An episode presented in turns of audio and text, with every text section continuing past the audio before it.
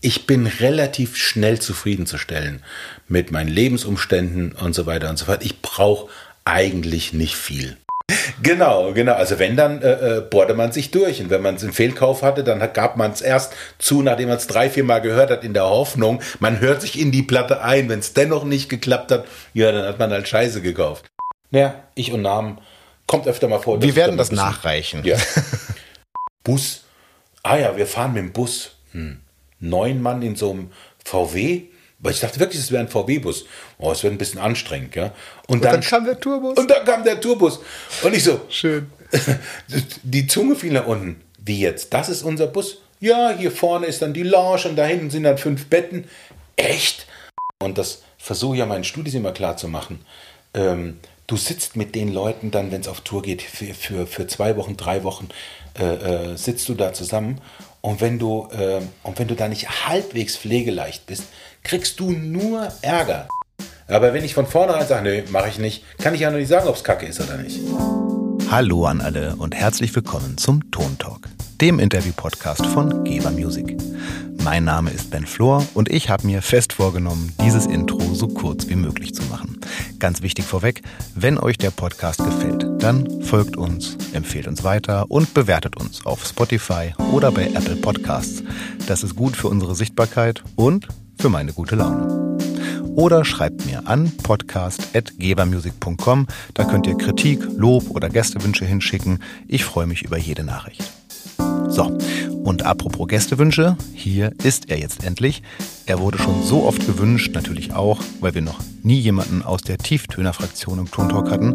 Man kennt ihn als Donnerdaumen, die Basslegende von der Elbe, den deutschen Slapper schlechthin oder als äh, Babyface. Hm. Hier ist der sagenhafte, umwerfende und unglaublich sympathische Professor Frank Itt.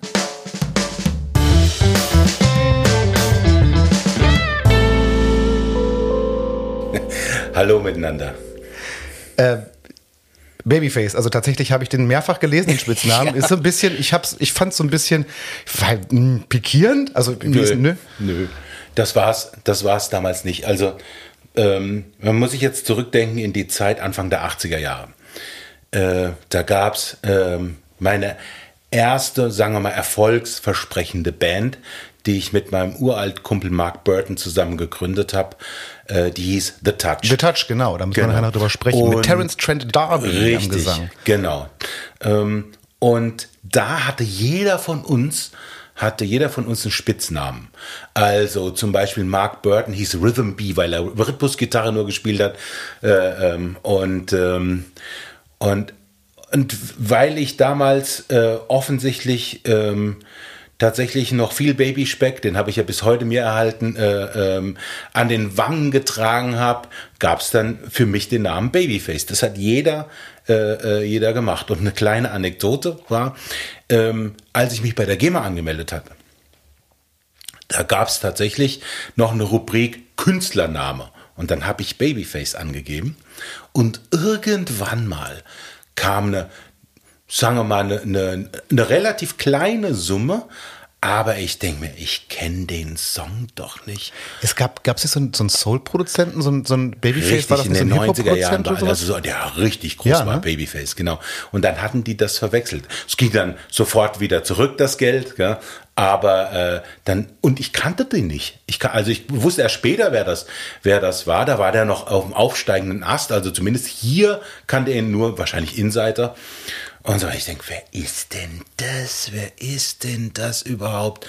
Ja, und ähm, habe das auch wirklich nicht recherchieren können. Ich habe halt nur Bescheid gesagt, das kann ich nicht sein. Na, das waren zu Zeiten, da gab es noch kein Google. Ja, da, den, den kenne ich nicht, den Song äh, und so weiter. Und äh, dann war das tatsächlich der Babyfest, der dann später in den 90ern und Nullern doch äh, recht angesagt ja, war. Ja, richtig groß. Ja, was ja. Hip-Hop-Produktion und so weiter anging. Ja, und sag mal, bei den anderen, also ich, das mit den Spitznamen ist jetzt auch nicht so, so, nicht so ein Riesenthema sein, aber ich habe, man findet die halt. Wenn man über dich recherchiert mhm. oder wie bei vielen MusikerInnen, dann findet man eben solche Benamsungen. Und tatsächlich muss ich sagen, bei so Spitznamen wie dem Donnerdaum, äh, tatsächlich äh, hatte ich den Namen Frank It auch sehr im so Slap-Bereich abgespeichert. Gut, es mag natürlich mit an deinem Buch liegen. Du hast mal das Buch Thumb Games genau. rausgebracht. Mhm. Aber äh, das ist ja, das führt ja, das ist ja ähm, völlig ungerecht, also eine naja, ungerechtfertigte Reduktion deiner auf Slap und du spielst ja, also.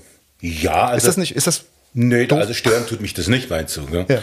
Nee, das ist, äh, ähm, guck mal, ich bin groß geworden, ähm, also sozialisiert bin ich so in den 70ern.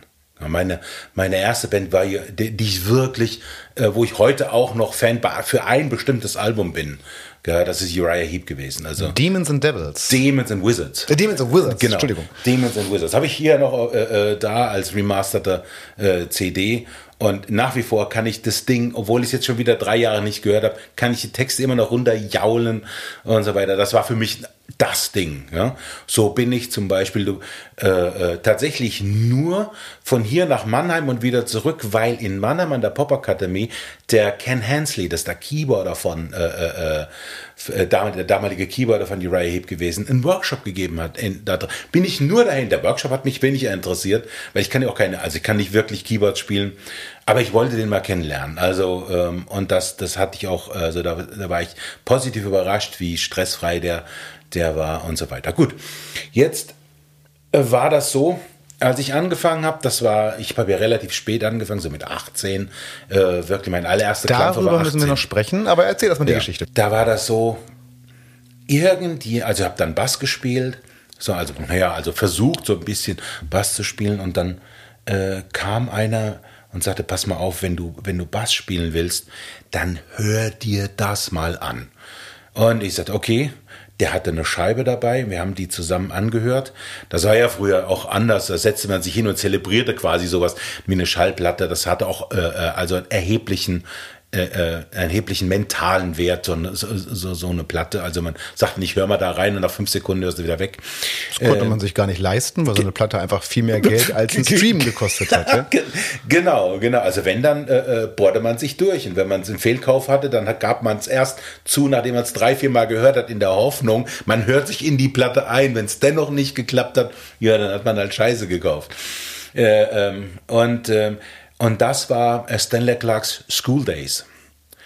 Und ich war so perplex über diesen Bassgitarrensound, dass ich gesagt habe, alter Schwede, wie klingt denn das? Und damals hatte ich einen Höfner, also so ein, so ein 501, ne? so ein Beatles-Bass ähm, mit, äh, äh, mit kunststoffummantelten Seiten. Also da war nichts mit Höhen. Also alles so über 200 Hertz wurde nicht mehr abgebildet. Wusste ich aber vorher gar nicht. Ich kannte mich ja überhaupt nicht aus. Und ich dachte mir, scheiße, wie kriegt denn der diesen Sound hin? Und dann dachte ich, naja, auf jeden Fall muss der ja anders spielen als ich. Äh, dann habe ich dann, dann hat mir ein Kumpel aus der Schule gesagt, probier's doch mal mit Blättchen, das klingt härter. Und dann habe ich dann Blättchen äh, angefangen zu spielen, aber dann machte das bei Stanley Clark immer so Pack, Pack. Und so weiter. Und ich, scheiße, wie kriegt man das hin? Und so weiter. Bin ich dann selbst drauf gekommen, dass wenn man die Seite Richtung, also anreißt und dann aufs, auf Griffbrett schnalzen lässt, ach, das ist der Pack. Also dachte ich, okay, Kombination zwischen Pack und Blättchen. Was natürlich völlig absurd ist zu spielen. Es ist echt schwer, aber aus, ich hatte ja keine Ahnung. Und wenn man, äh, ich habe in einem Dorf gewohnt in Hessen, also am Arsch der Welt, dann auch noch. Auch da darüber müssen keine, wir noch sprechen. auch, auch keine, äh, äh, ähm, keine Basslehrer oder sowas. Also es gab dann zwar Gitarrenlehrer, aber ähm, das, das hatte mich Und, nicht liebe so Kinder, das kann man sich natürlich kaum vorstellen, kein YouTube. Genau, genau. Also richtig, kein YouTube. Und ähm, aber ich war immer äh, tieffrequent, also alles, was tiefe Frequenzen hatte, äh, war für mich ganz wichtig. Ja, und dann hatte ich den Stanley Clark dann da und habe echt mit allen Mitteln versucht, diesen Sound ungefähr hinzukriegen. Dann sagte der Gitarrist, ähm, mit dem ich gespielt habe, pass mal auf, probier doch mal äh, die, die dicken Seiten von der Gitarre, was ich dann auch gemacht habe. Und auf einmal machte es Peng und ich dachte, yes, schon mal zwei von vier Seiten. Äh, waren, waren schon mal da. Und dann, ähm, dann, sagte, dann sagte mir einer, pass mal auf, nee, du gehst da äh, falsch ran. Ich weiß aber nicht mehr, wer das gesagt hat. Ähm, pass mal auf, hör dir das mal an und es kommt auch im Fernsehen ein Konzert von Level 42.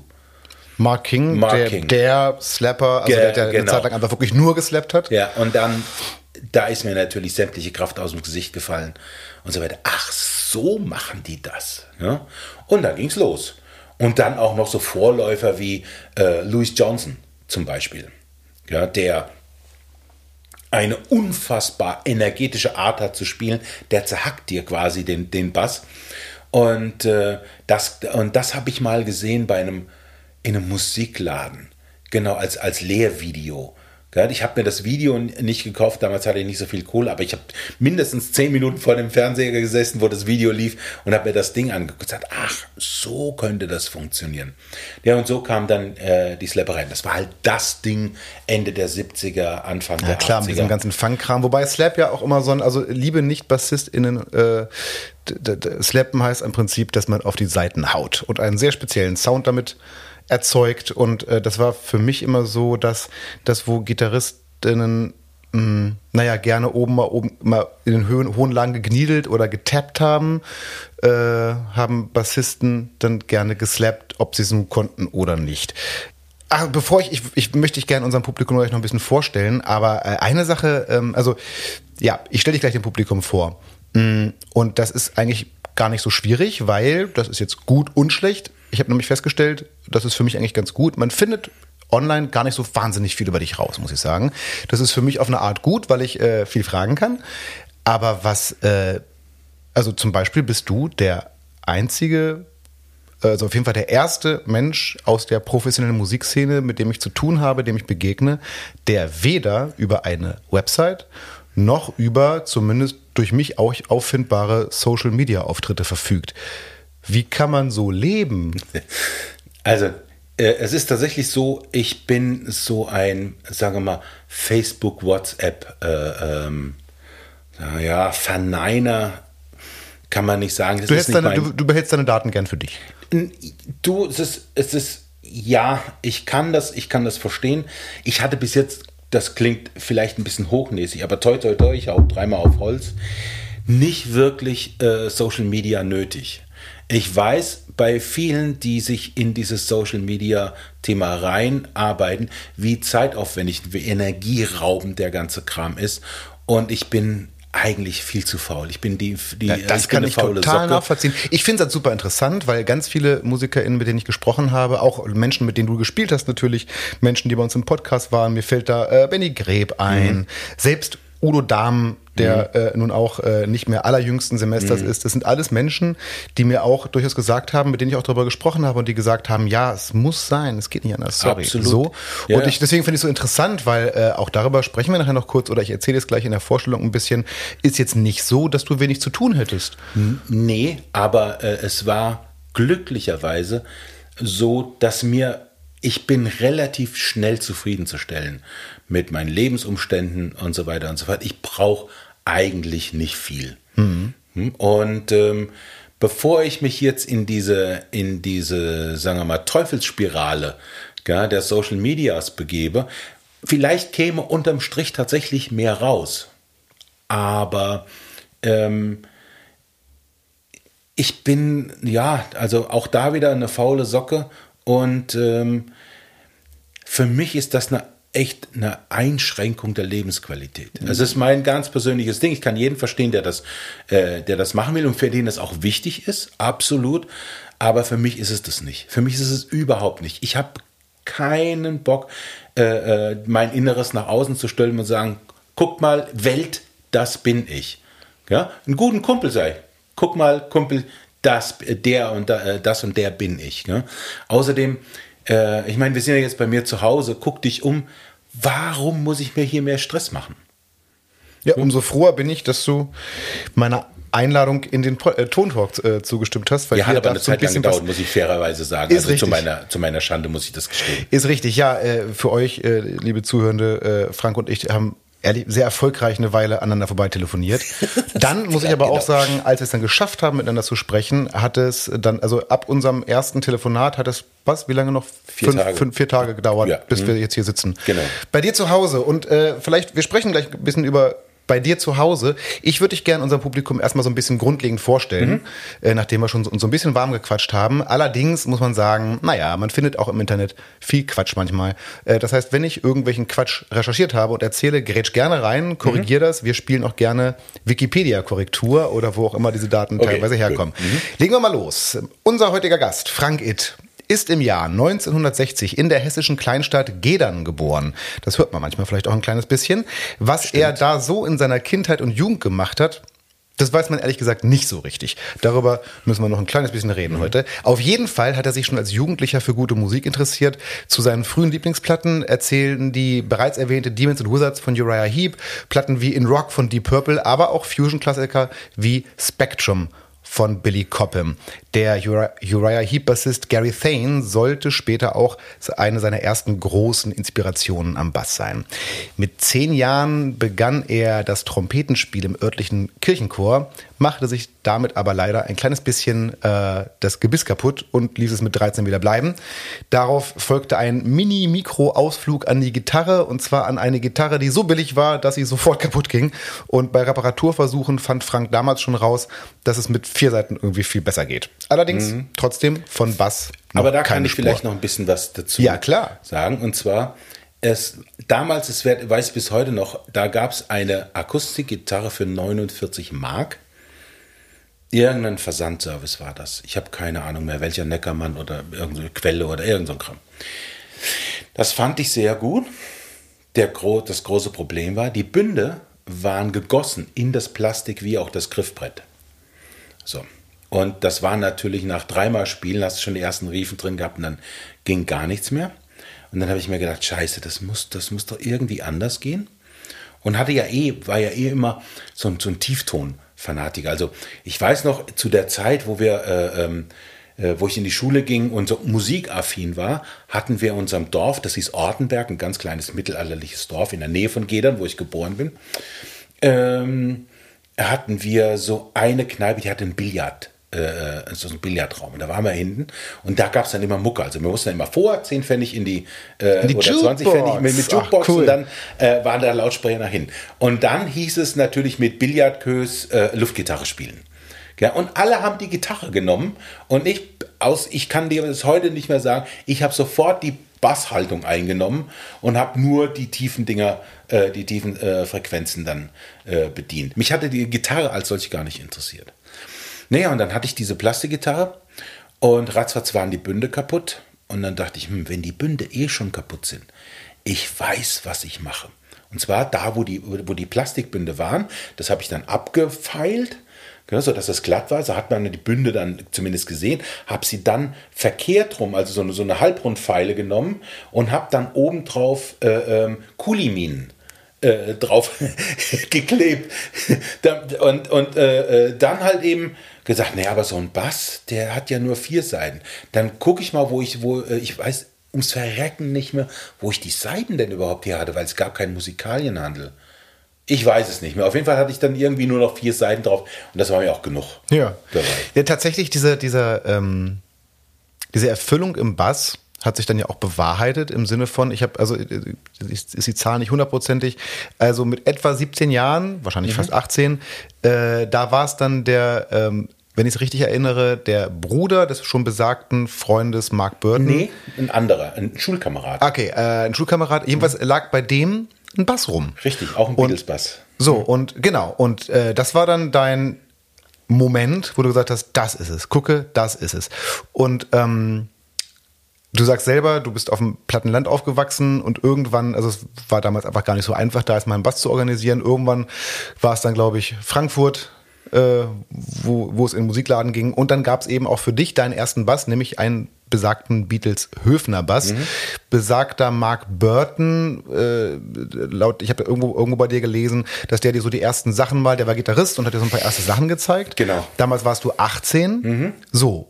Und du hast damals dann einfach angefangen, autodidaktisch, du hast ja vorhin schon mal ein paar Strategien erzählt, äh, Bass zu lernen. Und ab jetzt, also bis dahin, Jetzt weiß man viele Sachen noch nicht und wir könnten uns darüber unterhalten, wie denn eigentlich Klein Frank in Gedern so aufgewachsen ist. Mhm. Aber bis dahin ist alles für mich einigermaßen nachvollziehbar. Und jetzt wird es für mich nicht mehr so richtig nachvollziehbar, mhm. weil jetzt fängst du mit 18 an, autodidaktisch im kleinen Gedern auf deinem Bass zu spielen. Mhm. Zwei Jahre später. In Ortenberg. Also Gedern war nur mein Geburtsort. Oder bei Gedern, genau, ja. also in Ortenberg. Äh, zwei Jahre später gründest du mit Freund Mark Burton die Band The Touch. Nach einiger Zeit steigt da auch so ein äh, ich glaube, das, der war damals als Soldat in Deutschland, ne? Äh, ein äh, Mann, den man dann später als sehr bekannten Sänger Terence Trent D'Arby kannte, äh, ein und sang bei euch. Also du hattest nach zwei Jahren autodidaktischem Bassspiel, gut, dass man da grundsätzlich eine Band hat, auch das kann ich nachvollziehen, dass das eine sehr gute und auch wirklich plattenvertragswillige Funkband war. Da wird es schon schwieriger. Ja. Und fast zeitgleich, wenn ich das richtig gelesen habe, hattest du auch bei der Band Leaf, mhm. äh, die dann schon eine Fusion-Band war, mhm. also richtig komplexe Mucke, mhm. nach zwei Jahren autodidaktischen Bassspiel. Ich mhm. möchte es kurz wiederholen. Ähm, und warte, wir sind jetzt, glaube ich, gerade so Anfang der 80er, mhm. spätestens Mitte der 80er, da sind noch ein paar andere Sachen passiert, so Kleinigkeiten, aber mhm. spätestens Mitte mhm. der 80er gibt es dein richtig, erstes richtig großes Engagement ähm, in der Tourband einer damals noch nicht so bekannten, gerade aufstrebenden jungen Sängerin namens Jennifer Rush. Mhm. Ding, das war der Einstieg mhm. ins Profibusiness. Mhm. Das war dann so acht Jahre Bassspielen ungefähr. ungefähr. Wie geht das? Was hast du in diesen acht Jahren oder, oder auch in den zwei Jahren, bevor du The mhm. Touch gegründet hast und in, bei The äh, Leaf eingestiegen bist, was hast du da gemacht? Naja, also ähm, ich war nie ein Fan von Kneipen gehen. Ich war nie ein Fan von Disco gehen. Ähm, es gab mal so eine, es gab mal so eine Zeit zwischen 16 und 18, da hatte ich einen Mofa und da gab es so eine Kifferdisco im, in einem Nachbardorf. Und da äh, war ich ab und zu, aber eher wegen der Musik. Also ähm, da hatten die, kann ich mich heute noch erinnern, da hatten die das Aquilon von, äh, wie, wie hieß die? Jethro Tull. Jethro Tull, das lief da gerade und dann hatten die so ein, ähm, äh, so, so ein Projektor, wo sie so verschiedene Öle miteinander hatten. Wenn das heiß wurde, hat sich das Öl dann so irgendwie. So ein bisschen Lavalampen-Style. so, so, so ähnlich, aber als, als, als äh, äh, Projektion auf die Wand. Ja, aber das war so faszinierend. Und dann diese Mucke, da war ich ein paar Mal, aber auch nicht so häufig. Also das Disco gehen, Kneipen gehen und so weiter war nicht meins. Also, was machst du da? Ja? Ich habe halt äh, geübt. Immer aber wieder. wie? Also ich meine, heutzutage ich will nicht behaupten, dass man dich, Gottes Willen, das kommt immer ein bisschen so rüber, als hätte man damals nicht üben können, weil es kein YouTube gab oder so. Aber du hattest Platten, ja. du hattest keinen Lehrer, keine nee. Lehrerin, du hattest, es gab keine großartigen Bücher. Nee. an die man irgendwie rankam oder die es überhaupt nee, gab? Doch, es gab schon Bücher, aber die haben, das, es war mehr so ein Kompendium immer an den Büchern. Also so geht die Line, so geht die Line, das macht man, wenn man äh, äh, äh ähm, was weiß ich, Samba spielt, das macht man, wenn man den Stil spielt, das macht man, wenn er den. Aber dass man grundsätzlich mal eine, eine, eine Überlegung hat, ähm, wo, äh, wie, wie wird dann ein Ton generiert und alles drum und dran. Das habe ich, äh, ähm, das habe ich also ähm, mir alles selbst beigebracht. Und vielleicht hängt es auch an dieser Tatsache, dass das so mein Steckenpferd ist, Tonbildung. Hm? Ja, genau, aber wie macht man das? Oder wie hast du das gemacht? Ja, Einfach wir, gehört? Gesagt, nee, erstmal mit Blättchen. Das hat mir jemand, das hat mir Marc erzählt. Ja, ich spiele mit Blättchen, also spiele ich dann auch mit Blättchen. Und der andere Typ, dessen Bruder eben auch ein, ein, ein, äh, äh Bass, gespielt, äh, Bass gespielt hat mit dem, mit dem Höfner, der hat das auch mit Blättchen gespielt und alles drum Paul und dran. McCartney ja, glaube ich, auch. Paul McCartney auch und, und so weiter. Also habe ich dann angefangen mit Blättchen. Und dann Marc als Gitarrist und, und damals schon ein ganz anständiges, hat mir so die ersten Sachen gezeigt. Also was ist Pentatonik äh, und so weiter. Und äh, wenn du, wenn du ehrlich bist, hast du die Pentatonik gefressen, hast du 80 Prozent äh, äh, der Baselines gefressen. Ja, aber mit der Pentatonik spielt man nicht Fusion Shit und dann irgendwann kommt, bei. Das, also das, das, da, da kommen wir noch, da, da kommen wir noch drauf. Also habe ich die ganze Zeit gehackt und gehackt und gehackt und gehackt und dann auch dieses, dieses, dieses äh, äh, ähm, Erlebnis mit dieser äh, School Days von Stanley Clark und so, wie macht denn der das mit dem Sound und alles drum und dran. Und ähm, ähm, und dann stimmt das auch. Also so ganz essentiell war für mich auch die Spektrum von Billy Cobham ja, und gerade halt eben Stratus. Ja. Aber wie kann man sowas spielen? Geht gar nicht. Also da, da kriegst du ja, da kriegst ja Knochenkrebs gell, nach zehn Minuten und so weiter. Ja, und ähm, ähm, das habe ich zum Beispiel nie gekonnt. Ich wusste gar nicht, wie das, ich wusste gar nicht, wie das geht. So. Und jetzt fängt mit Mark äh, meine, meine musikalische Sozialisierung an. Der hat dann äh, so die Gap Band mir gezeigt, also so die ganzen amerikanischen Funk-Geschichten. Der hat mich auch zu Level 42 äh, gebracht. Also der war quasi mein Ziehvater, war, ist drei Jahre älter als ich. Das wäre äh, gerade meine Frage gewesen, ob er denn dein Jahrgang war, aber mhm, war, war so ein bisschen voraus. War ein bisschen vorneweg und der hatte auch schon, der hat glaube ich mit zwölf angefangen, äh, äh, Gitarre zu spielen. Also der war musikalisch Lichtjahre voraus. So.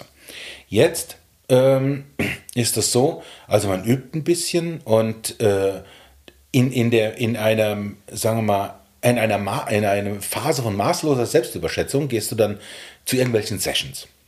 Ja, und dann, selbst da in diesen Käfern, man hatte ja jetzt ein Auto, äh, äh, gab es dann im tiefsten Vogelsberg, gab es dann irgendwo eine Session. Ja, und, äh,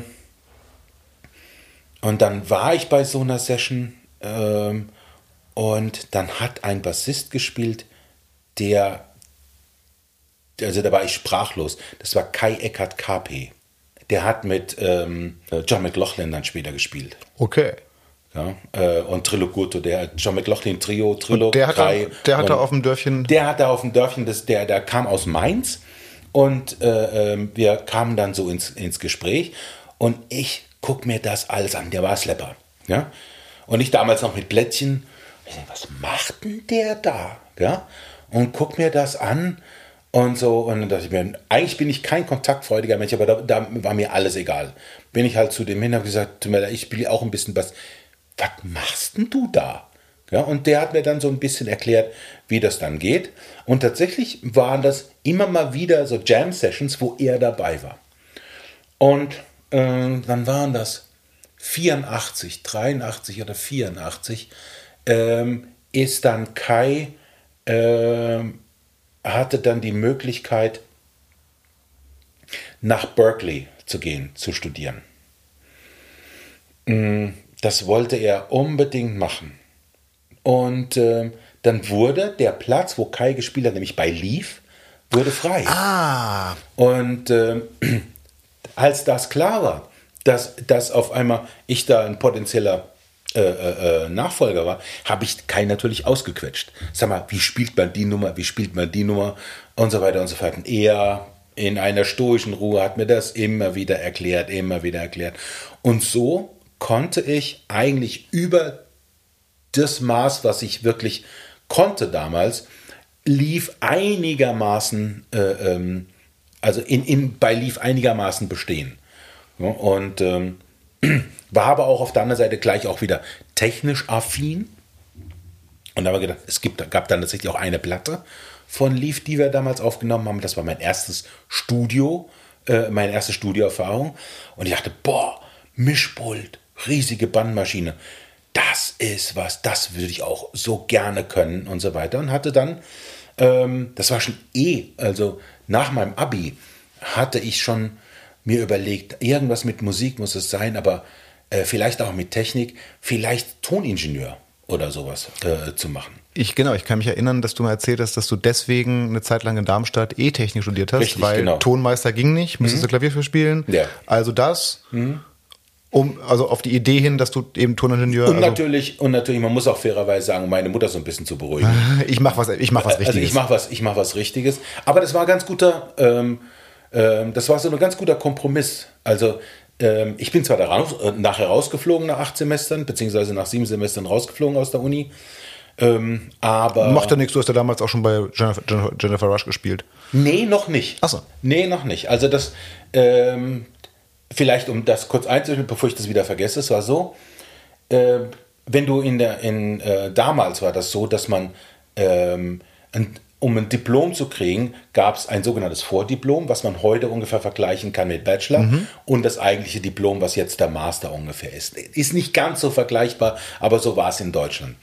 Und man hatte, ich musste, glaube ich, 41 Scheine äh, ähm, nach Regelstudienzeit sechs Semestern, spätestens nach sechs Semestern haben, frühestens nach vier Semestern. Mir fehlten nach sechs Semestern vier Scheine, also ich hatte 37 von 41 Scheinen. Und das haben die mir auch tatsächlich äh, gesagt, ja gut, dann mach halt noch ein Semester länger und wir konnten ähm, äh, die vier, und ich dachte, die vier Scheine, das, das, das, das kriegst du hin, du hast ja sonst immer über 10, 12 im äh, äh, Semester gemacht. Also vier Scheine. Gut. Und die ersten drei Scheine liefen auch alle wunderbar. Vierter Schein äh, stehe ich vor verschlossenen Türen mit einem großen mit einem großen Hinweisschild, Prof krank, wird verlegt von einem Mittwochnachmittag auf den nächsten Montag früh um 8 Uhr. Im Prinzip ja kein großes Problem. Nur, ähm, dass ich Freitag, Samstag, Sonntag damals mit der Band The Touch äh, äh, ein Engagement hatte im äh, Onkel Pö in Hamburg. Also Freitag, Samstag, Sonntag. Das heißt also, ich habe Freitag, Samstag, Sonntag gespielt. Das ging über alles, das war mir scheißegal. Bin dann nach dem Gig um 1 Uhr nachts in meinen alten Kadett und bin äh, dann von Hamburg nach äh, Darmstadt gefahren und habe dann morgens, war Viertel vor acht war ich dann äh, da. genau, exakt, Daumen hoch, so Klüsen natürlich gehabt und habe dann Mathe B geschrieben. Mathe B war also so, so ist die Klausur. Und ich fand mich ganz toll. Also ich habe gesagt, das lief hier alles hervorragend. Und ähm, naja, und dann äh, irgendwann so in, in, nach, nach, zwei Wochen gab es dann die, ähm, gab's dann die Resultate. Und ich werde, das werde ich nie vergessen. Du gingst dann in Mannheim irgendwie so eine, so eine, also in, in Darmstadt, du gingst so eine Treppe hoch und oben im ersten Stock waren so Glasvitrinen. Und für jede Klausur gab es eine Glasvitrine mit der äh, Durchfallquote vorne ganz fett draufgeschrieben. Und dann musstest du in der Tra Glasvitrine nach deiner Matrikelnummer gucken und äh, äh, dann deine Punkte abholen. Und in, da in Darmstadt war das so, dass man die als Elite-Uni definierte, aber meines Erachtens nur deshalb, weil man hat im, äh, im ähm, Grundstudium, also bis zum, bis zum Vordiplom, äh, für 625 äh, ähm, Studenten Platz und danach aber nur für 200. Das heißt, von den. Äh, zwei Drittel Durchfallquote. Da, ja, das war das Kleinste. Also zwei Drittel ist völlig normal. Die, höchsten, die höchste Durchfallquote, die ich während meines Semesters hatte, war 87,8 Prozent oder 87 und ein paar zerquetscht, das weiß ich jetzt nicht mehr genau. Und ähm, man sagte, in der Schule war die höchste 93 irgendwann mal. Gut, das konnte ich mir jetzt auch nicht vor, aber es, ist, es war halt, das war das, was kolportiert wird, aber 87 Prozent, dafür lege ich meine Hand ins Feuer. 87 Prozent Durchfallquote. Und ich gehe da schon hoch und gucke mal, Mathe B, Mathe B, Mathe B, Mathe B, 18 Prozent Durchfallquote. Yes, da kommst du, da kommst du dicke raus, gell? Und äh, dann gucke ich mir das bei meiner Matrikelnummer an und sehe dann 48,5 Punkte. Bei 50 hätte ich es geschafft. Hm. Also ich nochmal ins Studentenbüro habe gesagt, ich habe Scheiße gebaut, äh, habe die äh, Klausur nicht geschafft. Hätte aber theoretisch, weil ich das erste Mal die Klausur gemacht habe, die auch durchaus wiederholen können. Dumm war nur, dass diese Klausur in dem Semester nicht mehr angeboten wurde. Also formal dann im darauffolgenden Semester und das haben sie mir dann nicht mehr verlängert. Da war ich am Anfang natürlich ein bisschen geknickt, aber ich wollte eh nach diesem Semester zwei Urlaubssemester beantragen ähm, weil das ging dann so lang. Also The Touch lief ganz gut, da kommen wir gleich noch drauf, wie das zustande gekommen ist. Äh, ging das ganz gut. Und just in dem folgenden Semester gab es dann äh, äh, das Angebot, Jennifer Rush sucht, äh, äh, äh, sucht eine Band für die Live-Auftritte und so weiter. Und da Bing. Und da Bing. Und dann ab da ging's, also ging das Tour-Business los. Jetzt zurück zu Touch. Genau.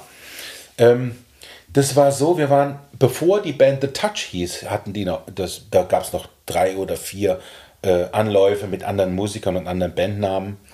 Dann hatten wir eine Band, die eigentlich ganz gut funktionierte und mit einem Sänger, sehr, sehr guten Sänger, ähm, der dann irgendwann mal gesagt hat, hm, ich kann das jetzt nicht mehr machen, ihr seid mir zu ambitioniert, ich hab, bin verheiratet, meine Frau wird, ist, ist schwanger, wir kriegen in drei Monaten das Kind und ich muss mich entscheiden, entweder Familie oder sowas, weil wir sind einfach noch nicht so weit, dass wir in der Band wirklich äh, äh, äh garantieren können, dass Leute auch von der Musik leben können.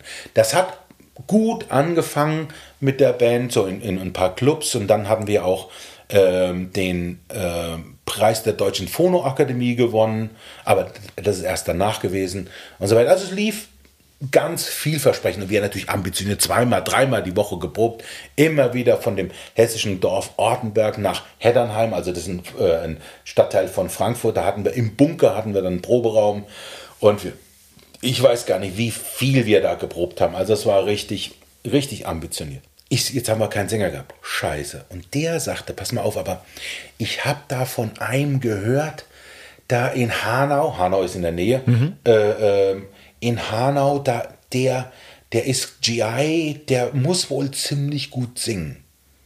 Aha, dann sagen wir mal, wie der heißt und so weiter. Gut.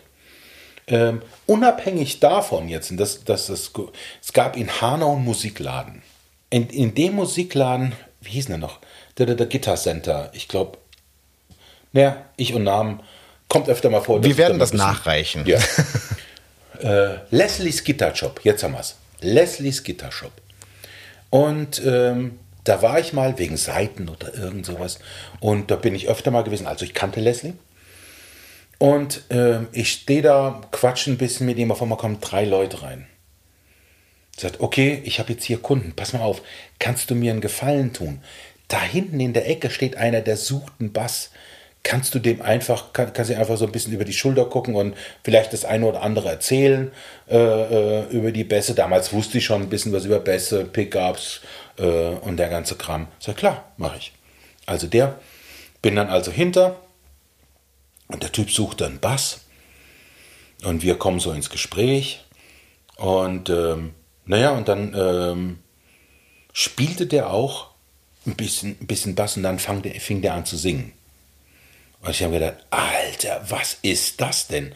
Da habe ich sofort praktisch gesagt, sag mal, äh, ähm, Du singst ja unfassbar gut. Hast du nicht Bock, in so einer Funkband zu singen? Wir suchen gerade einen Sänger. Und dann stellte sich heraus, das war beides mal die gleiche Person. Hm? Besagter? Besagter Terence Trent Darby, ja. genau.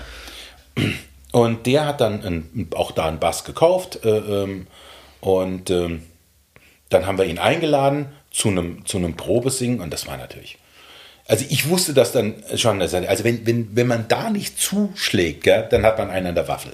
Ihr wart ja dann mit ihm auch, ich würde sagen, auf dem Höhepunkt eurer Karriere sozusagen.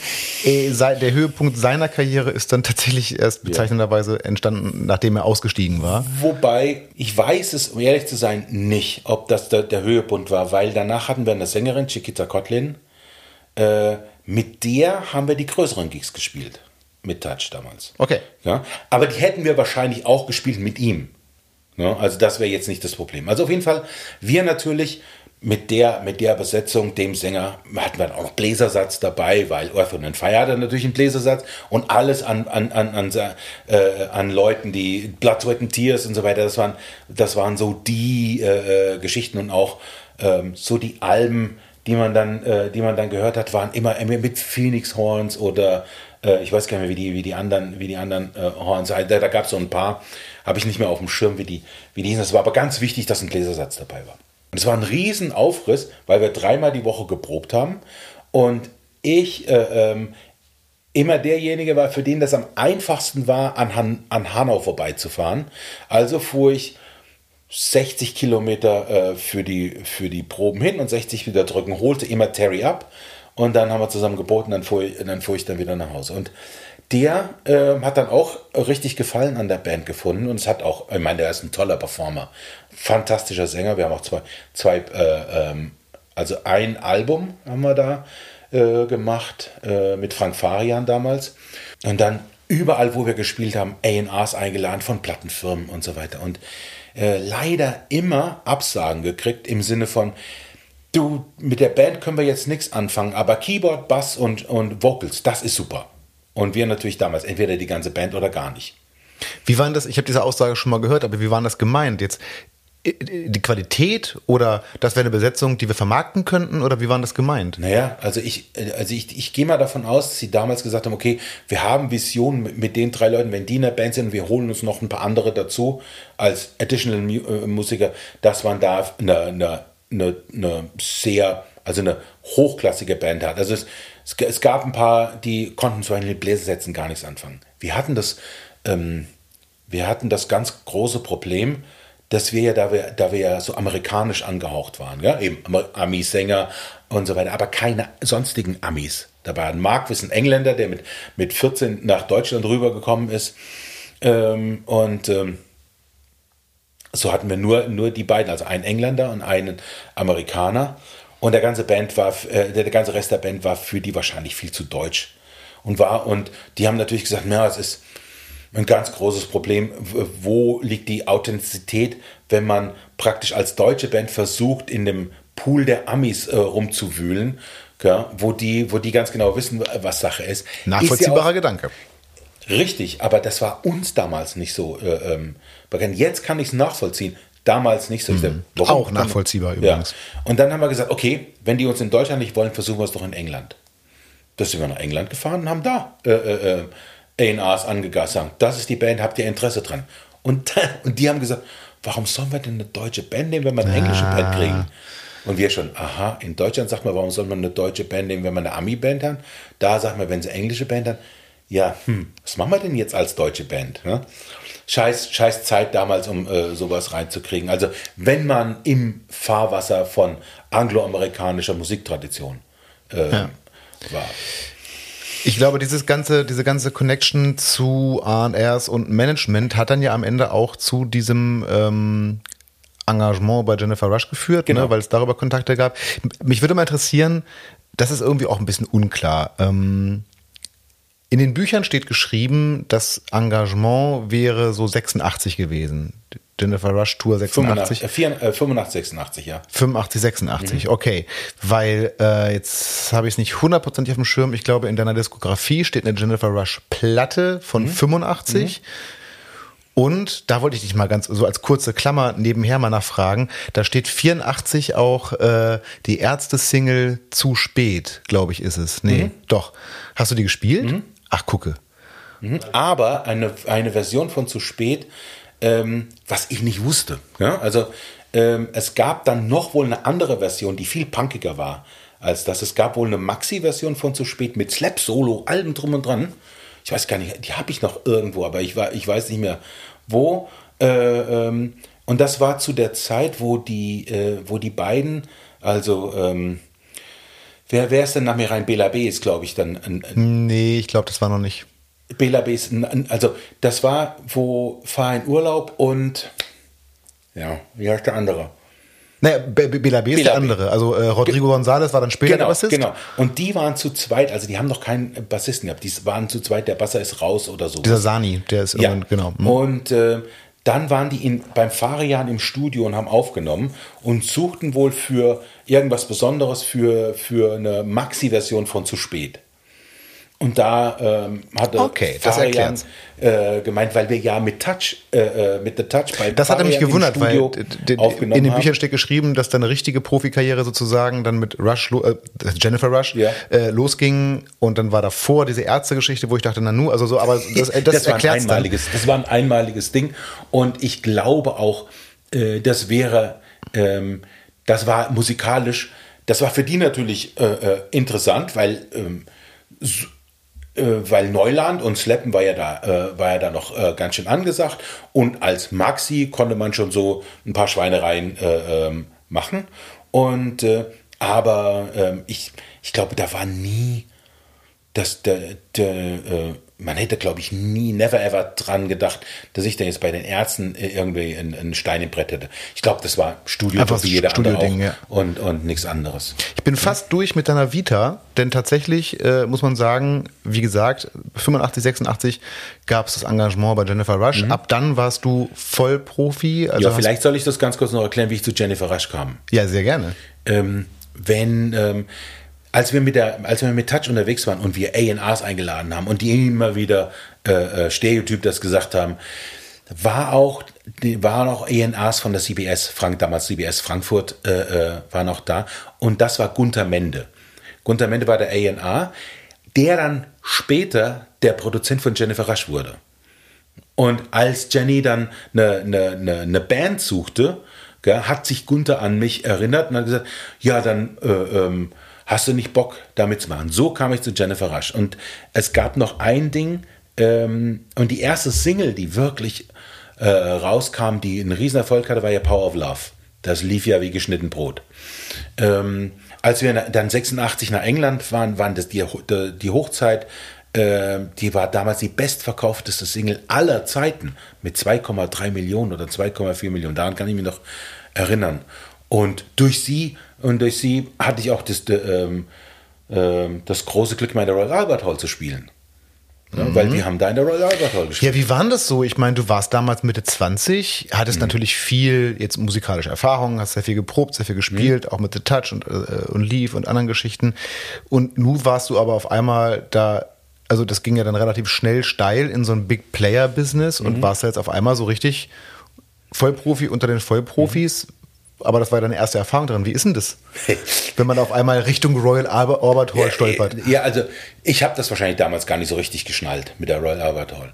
Für mich war nur wichtig, okay, Jennifer Rush, gut, proben wir mal. Ich von Tuten und Blasen natürlich überhaupt keine Ahnung. Ich kann da nur das, was äh, äh, meine Erfahrung war, halt eben meine eigene Band und dann dreimal die Woche proben und jetzt auf einmal Jennifer Rush. Okay, Proben in einem Studio. Da wird also ein komplettes Studio für zwei Wochen gemietet.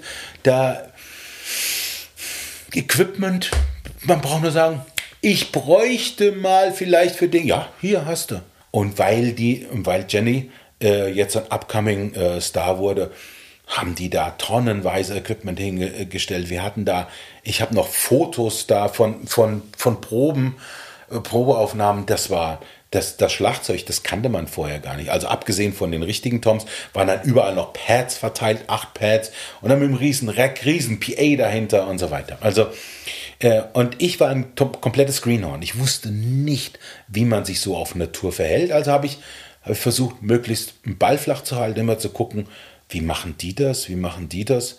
Ja, und, ähm, und, ähm, und vieles auch, was ich vielleicht nicht verstanden habe damals, erstmal als gegeben hinnehme.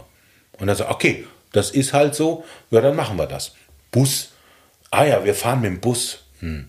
Neun Mann in so einem VW, weil ich dachte wirklich, es wäre ein VW-Bus. Oh, es wird ein bisschen anstrengend, ja. Und, und dann, dann, kam der Tourbus. Und dann kam der Tourbus. Und ich so, schön. die Zunge fiel nach unten. Wie jetzt? Das ist unser Bus? Ja, hier vorne ist dann die Lounge und da hinten sind dann fünf Betten. Echt? Und so weiter. Ich stand da, wie, wie als ob es Weihnachten wäre. Völlige. Und wie haben die das so mitgemacht? Ich meine, da steht jetzt dieser, dieser Greenhorn-Bassist, ja. wie du sagst, äh, dieser tolle Bassist, der aber von äh, Touren und Blasen keine Ahnung hat. Mhm. Äh, und ähm, Wurdest du von denen oder hast du das Gefühl, du wurdest von den Leuten, also auch von den MitmusikerInnen und von so eher an die Hand genommen oder schon auch ein bisschen belächelt? Eher an die Hand genommen. Das ist auch, ähm, zum Beispiel Jennifer Rush war dann der Grund, warum ich überhaupt hier in den Norden gezogen bin. Ich war ja da immer noch in Frankfurt. Auch darauf würde ich gerne noch einmal ja. zu sprechen kommen, weil du bist ja gebürtiger Hesse. Mhm. Ähm, und wohnst jetzt hier, also liebes Publikum, das habe ich noch gar nicht erzählt, wir sind bei Frank zu Hause und zwar sehr weit im Norden. Wie gesagt, einer seiner Spitznamen ist die Basslegende von der Elbe und an der Elbe sind wir tatsächlich auch. Ähm, und äh, das ist jetzt schon mal eine Ecke weg. Du hast auch schon an anderen Orten in Deutschland gewohnt.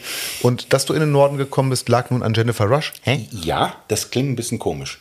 Und zwar ähm, 1985 hatten wir ja diese äh, Jennifer Rush Tour in Deutschland, 86 die Tour in England.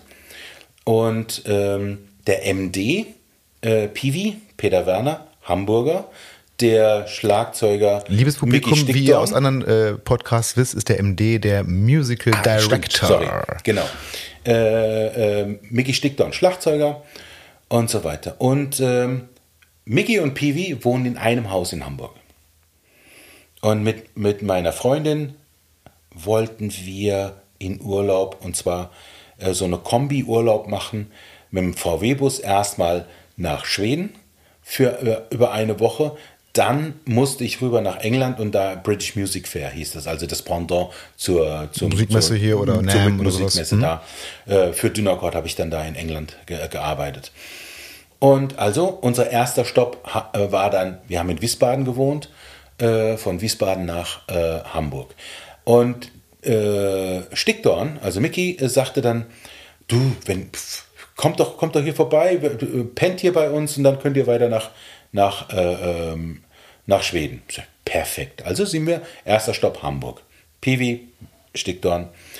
Und in so einem Nebensatz, weil mir das sehr gefallen hat, sagte ich, ach, Hamburg wäre eigentlich noch eine Stadt, wo man hinziehen könnte. Zwei Monate später ruft äh, Mickey an und sagt, du hier in unserem Haus wird eine Wohnung frei, du willst du nach Hamburg ziehen. Ich, hä, wie, Hamburg ziehen? Naja, du hast doch gesagt, Hamburg wäre noch eine Stadt. Stimmt.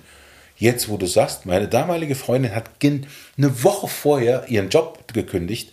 Okay, machen wir. Also, ähm, das ist nämlich ein Weg, den ich gerne auch im Laufe des Gesprächs mal ein bisschen nachzeichnen würde.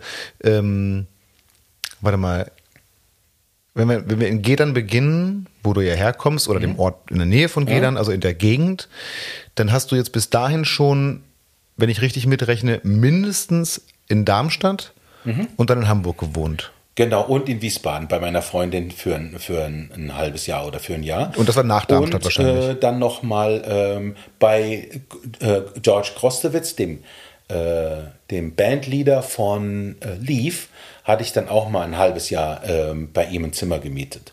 Wo war auch, auch Wiesbaden oder? Das war in Frankfurt. Frankfurt, okay. Das war, das wir sind da Frankfurt. Immer, immer, noch in der hessischen Gegend, aber ja, ja, ja. also sind wir Großraum Gedern, mhm. Darmstadt, Wiesbaden, Frankfurt, Hamburg. Genau. So, da sind wir mhm. jetzt erstmal, das ist alles noch in der Zeit, äh, in der Jennifer Rush-Zeit, wir sind noch in den 80ern genau. und Frank mhm. wohnt mittlerweile in Hamburg. Mhm. Äh, hat sich jetzt noch ein kleines bisschen weiter Richtung Niedersachsen ja. orientiert. Okay.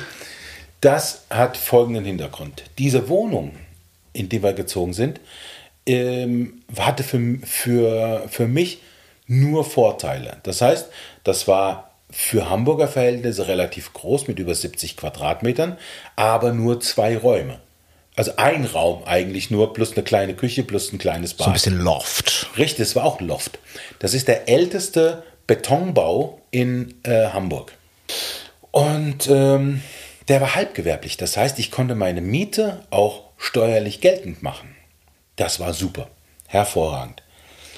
Das, was, was äh, aber äh, auf den ersten Blick, ähm, sagen wir mal, großartig war, entpuppte sich nach einem Jahr als große Falle, weil äh, ein Stockwerk unter uns eine Näherei reinkam. Oh, schön. Genau. Und Am besten mit Schichtbetrieb. Äh, glück, das glücklicherweise nicht, aber eine Näherei. Das heißt, wir hatten von morgens um halb sieben bis abends um 18 Uhr, ich weiß nicht, ob es zwei Schichten waren oder eine, die, die Nähe, also die Nähmaschinen um die Ohren. Und ich hatte gesagt, das ist der älteste Betonbau. Gell? Da hatten die noch nichts mit, äh, äh, ähm, mit Körperschallunterdrückung und der ganze Kram. Das war ein sehr lieber Nachbar. Gell? Also der hat dann gesagt, okay, wenn das zu laut ist, ich packe da hier nochmal Gummifüße drunter. Ich mach, der, hat alles, äh, der hat alles versucht. Aber arbeiten mussten sie halt. Natürlich, das ist auch, das ist auch völlig in Ordnung. Und äh, ähm, aber wenn du konditioniert bist auf so einen bestimmten Sound, dann stehst du steil. Wenn, wenn dieses Ding auch nur, wenn du alleine der, der, der Schalter am, unten wenn, im ersten Stock, wenn der anging, standst, standst du schon steil, weil du wusstest, in zwei Minuten geht die erste Maschine los. Und äh, dann sagte meine Freundin, äh, wir müssen hier weg. Also das ist, das ist Mist. Also das, äh, ich möchte das auch nicht mehr. Ich so, okay, ähm, dann ziehen wir halt um. Gucken wir mal, wo wir, wo wir irgendwas, wo, wo irgendwas hinkriegen äh, herkriegen. Ich kann mich nur, da, da kann ich mich nicht mehr so ganz erinnern dran.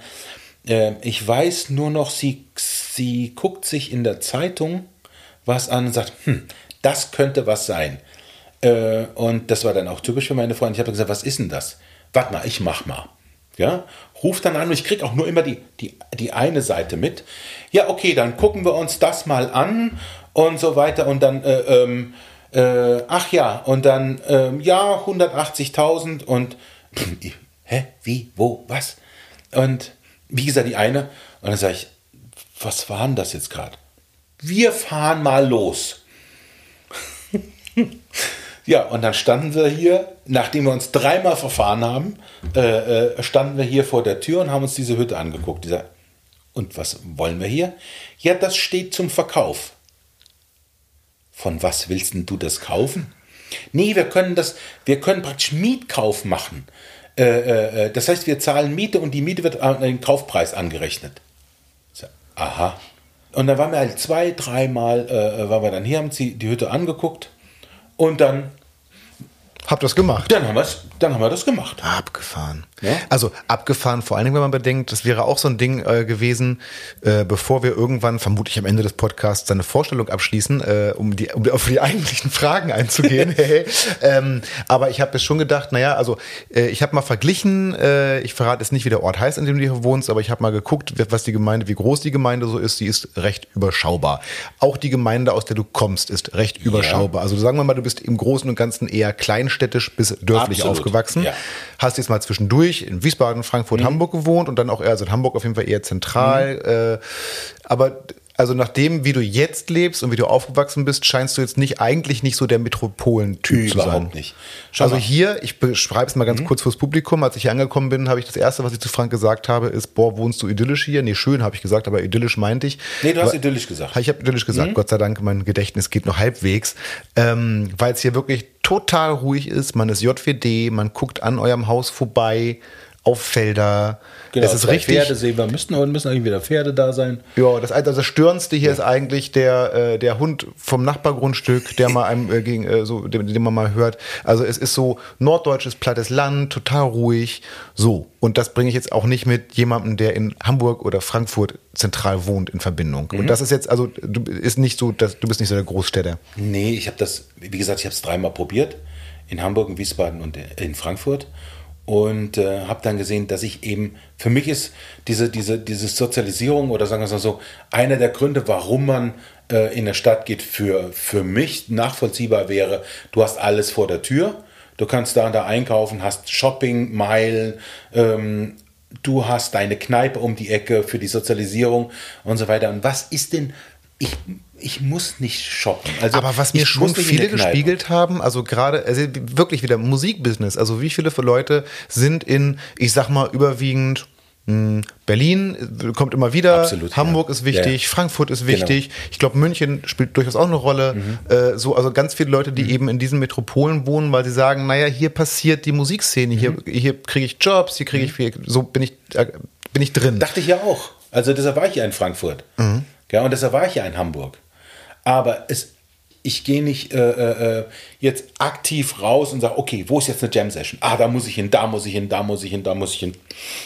Das war, das war nicht so. Ich habe da nie einen großen Draht sogar bis auf diesen kurzen Zeitraum, sagen wir mal, zwischen 18 und 22, Als 23. auf dem kleinen Dorfe war, so. Genau. Ja.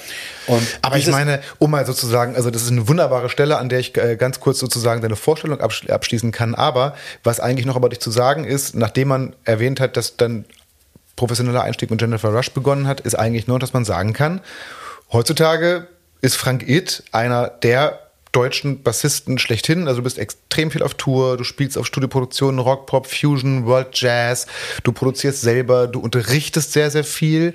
Äh, ich habe eingangs äh, ja auch erwähnt, dass man dich auch durchaus als Professor äh, Frank Itt bezeichnen darf, denn du unterrichtest an der in diesem Podcast auch schon häufiger erwähnten Popakademie in Mannheim und bist seit 2016 da auch tatsächlich zum 2003. ordentlichen da unterrichtest du, aber seit 2016 bist du da auch zum ordentlichen Professor berufen. Ach so. Ne? Habe ich richtig? 2016, genau. Richtig, genau, ja. habe ich richtig abgespeichert. Ja. So, also äh, so und äh, jeder in der Musikszene kennt den Namen Frank Itt zu deinen äh, AuftraggeberInnen oder äh, Projekten. Das sind Leute. Howard Carpendale ist ein sehr großes, ein mhm. langjähriges Ding. Da sprechen wir noch kurz drüber. Michael Sargmeister, was auch echt Fusion at, at its best ist. Äh, Jasper van Hoffs äh, Pili Pili war so eine Station. Du hast mit Tüllbrönner gespielt. Matthias Reim, Lotto King Karl hast du, da hast du gespielt und auch produziert. Mhm. Äh, Julia Neigel, mhm. äh, dann mit Markus Demel bei Arrowhead und Electric Outlet. Äh, Dreiergezimmer mit Peter Wölpel und Benny Greb. Also auch mit Leuten, die übrigens auch schon, von denen einige auch schon in unserem Podcast zu Gast waren. Ähm, also mit richtigen Krachern, also du bist hochgebucht. Das ist der Stand von Frank It heute. Mhm. Und ähm, Jetzt habe ich den Faden verloren, warum ich gedacht habe, dass es eine gute Überleitung wäre. Deswegen ist es da scheinbar doch keine so gute Überleitung. Doch, das muss man ja irgendwie, also aus irgendwelchen Gründen, also irgendwann muss dieser Status entstanden sein, dass die Leute dich, diese Leute dich anrufen oder du mit denen in Kontakt bist. Und in meiner naiven Vorstellung war es so, naja, dann muss ich halt in, was weiß ich, Hamburg sein, äh, damit ich den Leuten entsprechend über den Weg laufe, damit ich bei den richtigen Firmen mal unterwegs bin, damit die dann mit mir spielen und ich mhm. mit denen spiele und so ein Ding wie ähm, Dreiergezimmer zum Beispiel mhm. zustande kommt oder mhm. dass mich auch mal der Typ sieht, der mich dann an Howie vermittelt. So, das war jetzt, ist es bei dir offensichtlich zumindest nicht mehr nötig. Aber ist das eine Sache, als du damals in den Metropolen gewohnt hast, eine Sache, von der du noch zehrst oder braucht es, war es wirklich nie nötig? Wie bist du an die ganzen Namen gekommen? Warum spielst du bei Howie? Okay, äh, bei Howie war das so, ich war auf Workshop-Tour und ähm, habe in einem Musikladen gespielt und man muss sich das so vorstellen, wir hatten ja 85 und 86, wie bereits erwähnt, hatten wir ja diese beiden Touren mit Jennifer Rush. Und es war so klar, seitens des Managements, äh, von unserer Seite, dass wir die 87er Tour auch machen. Und die 87er Tour war für, wäre für uns äh, insofern halt was, ähm, sagen wir mal, wirklich er erstrebenswertes, weil es wäre eine Europatour gewesen. Ich wollte gerade sagen, ich meine, jetzt nach dem Aufstieg mit der Single genau. so, das wäre ein mega Ding geworden. Da, da, ne? Ja, ja, das, das war dann auch, es war geplant als Europatour und so weiter. Und damals habe ich ja noch in Hamburg gewohnt. Und Piwi, Mickey und ich stehen da draußen vor einer Litfaßsäule und da ist ein Riesenplakat, Jennifer Rasch spielt am in Hamburg. Stand aber nicht in eurem Kalender. So, und wir, scheiße, das ist jetzt nur noch drei oder vier Wochen hin. Irgendwann müssen wir doch mal anfangen zu proben, Sapperlot. Und dann hat dann PW nochmal angerufen ähm, und hat daraufhin ähm, uns gesagt, pass auf, das, das ist schon klar, dass es bald losgeht, aber die wissen noch nicht genau, welcher äh, äh, an welchem Tag die Proberei losgeht und, ähm, ähm, und wo das genau ist. Die haben noch kein, die haben noch kein Probestudio. Ähm, was dann später sich herausgestellt hat, da gab es schon diese All-Star-Band, die sie da hatte und äh, ähm, die haben auch schon geprobt und die wollten uns quasi äh, ähm, warm halten, sollte es bei den All-Stars irgendwie richtig kriseln und äh, äh Mord und Totschlag geben, aus irgendwelchen Gründen, da gäbe es dann einen Plan B. Ach, krass. Aber das aber haben sie uns natürlich nicht gesagt. Ja? Und, ähm, und so haben wir dann irgendwann festgestellt, dass wir überhaupt nicht mehr angerufen wurden. Ergo war es klar, wir sind nicht mehr dabei. Jetzt hätten wir natürlich, äh, jetzt hätten wir natürlich sagen können, okay, aber ihr habt uns zugesagt, also zumindest mündlich, man hätte da durchaus ein Fass aufmachen können. Aber unterm Strich haben wir lange drüber gesessen, äh, diskutiert, ob wir das machen oder nicht. Und dann haben wir uns auch gesagt, pass auf, da würde vielleicht ein bisschen was rauskommen, vielleicht ein bisschen was rauskommen. Aber den Stress, den wir uns da aufhalten, das ist das bisschen Kohle, was da eventuell rüberkommen würde, es wäre es nicht wert gewesen. Also haben wir gesagt, gut, dann ist es halt nicht so. Ja, und dann diese All-Star-Band, das war dann halt mit den Keyboardern von Barkley James Harvest, mit dem Gitarristen von Rod Stewart, mit äh, Gary Brown am Schlagzeug ja, und, äh, und so, der auch dann bei, bei Stanley Clark damals die School, School Days gespielt, gespielt hat. Ja, ja, genau.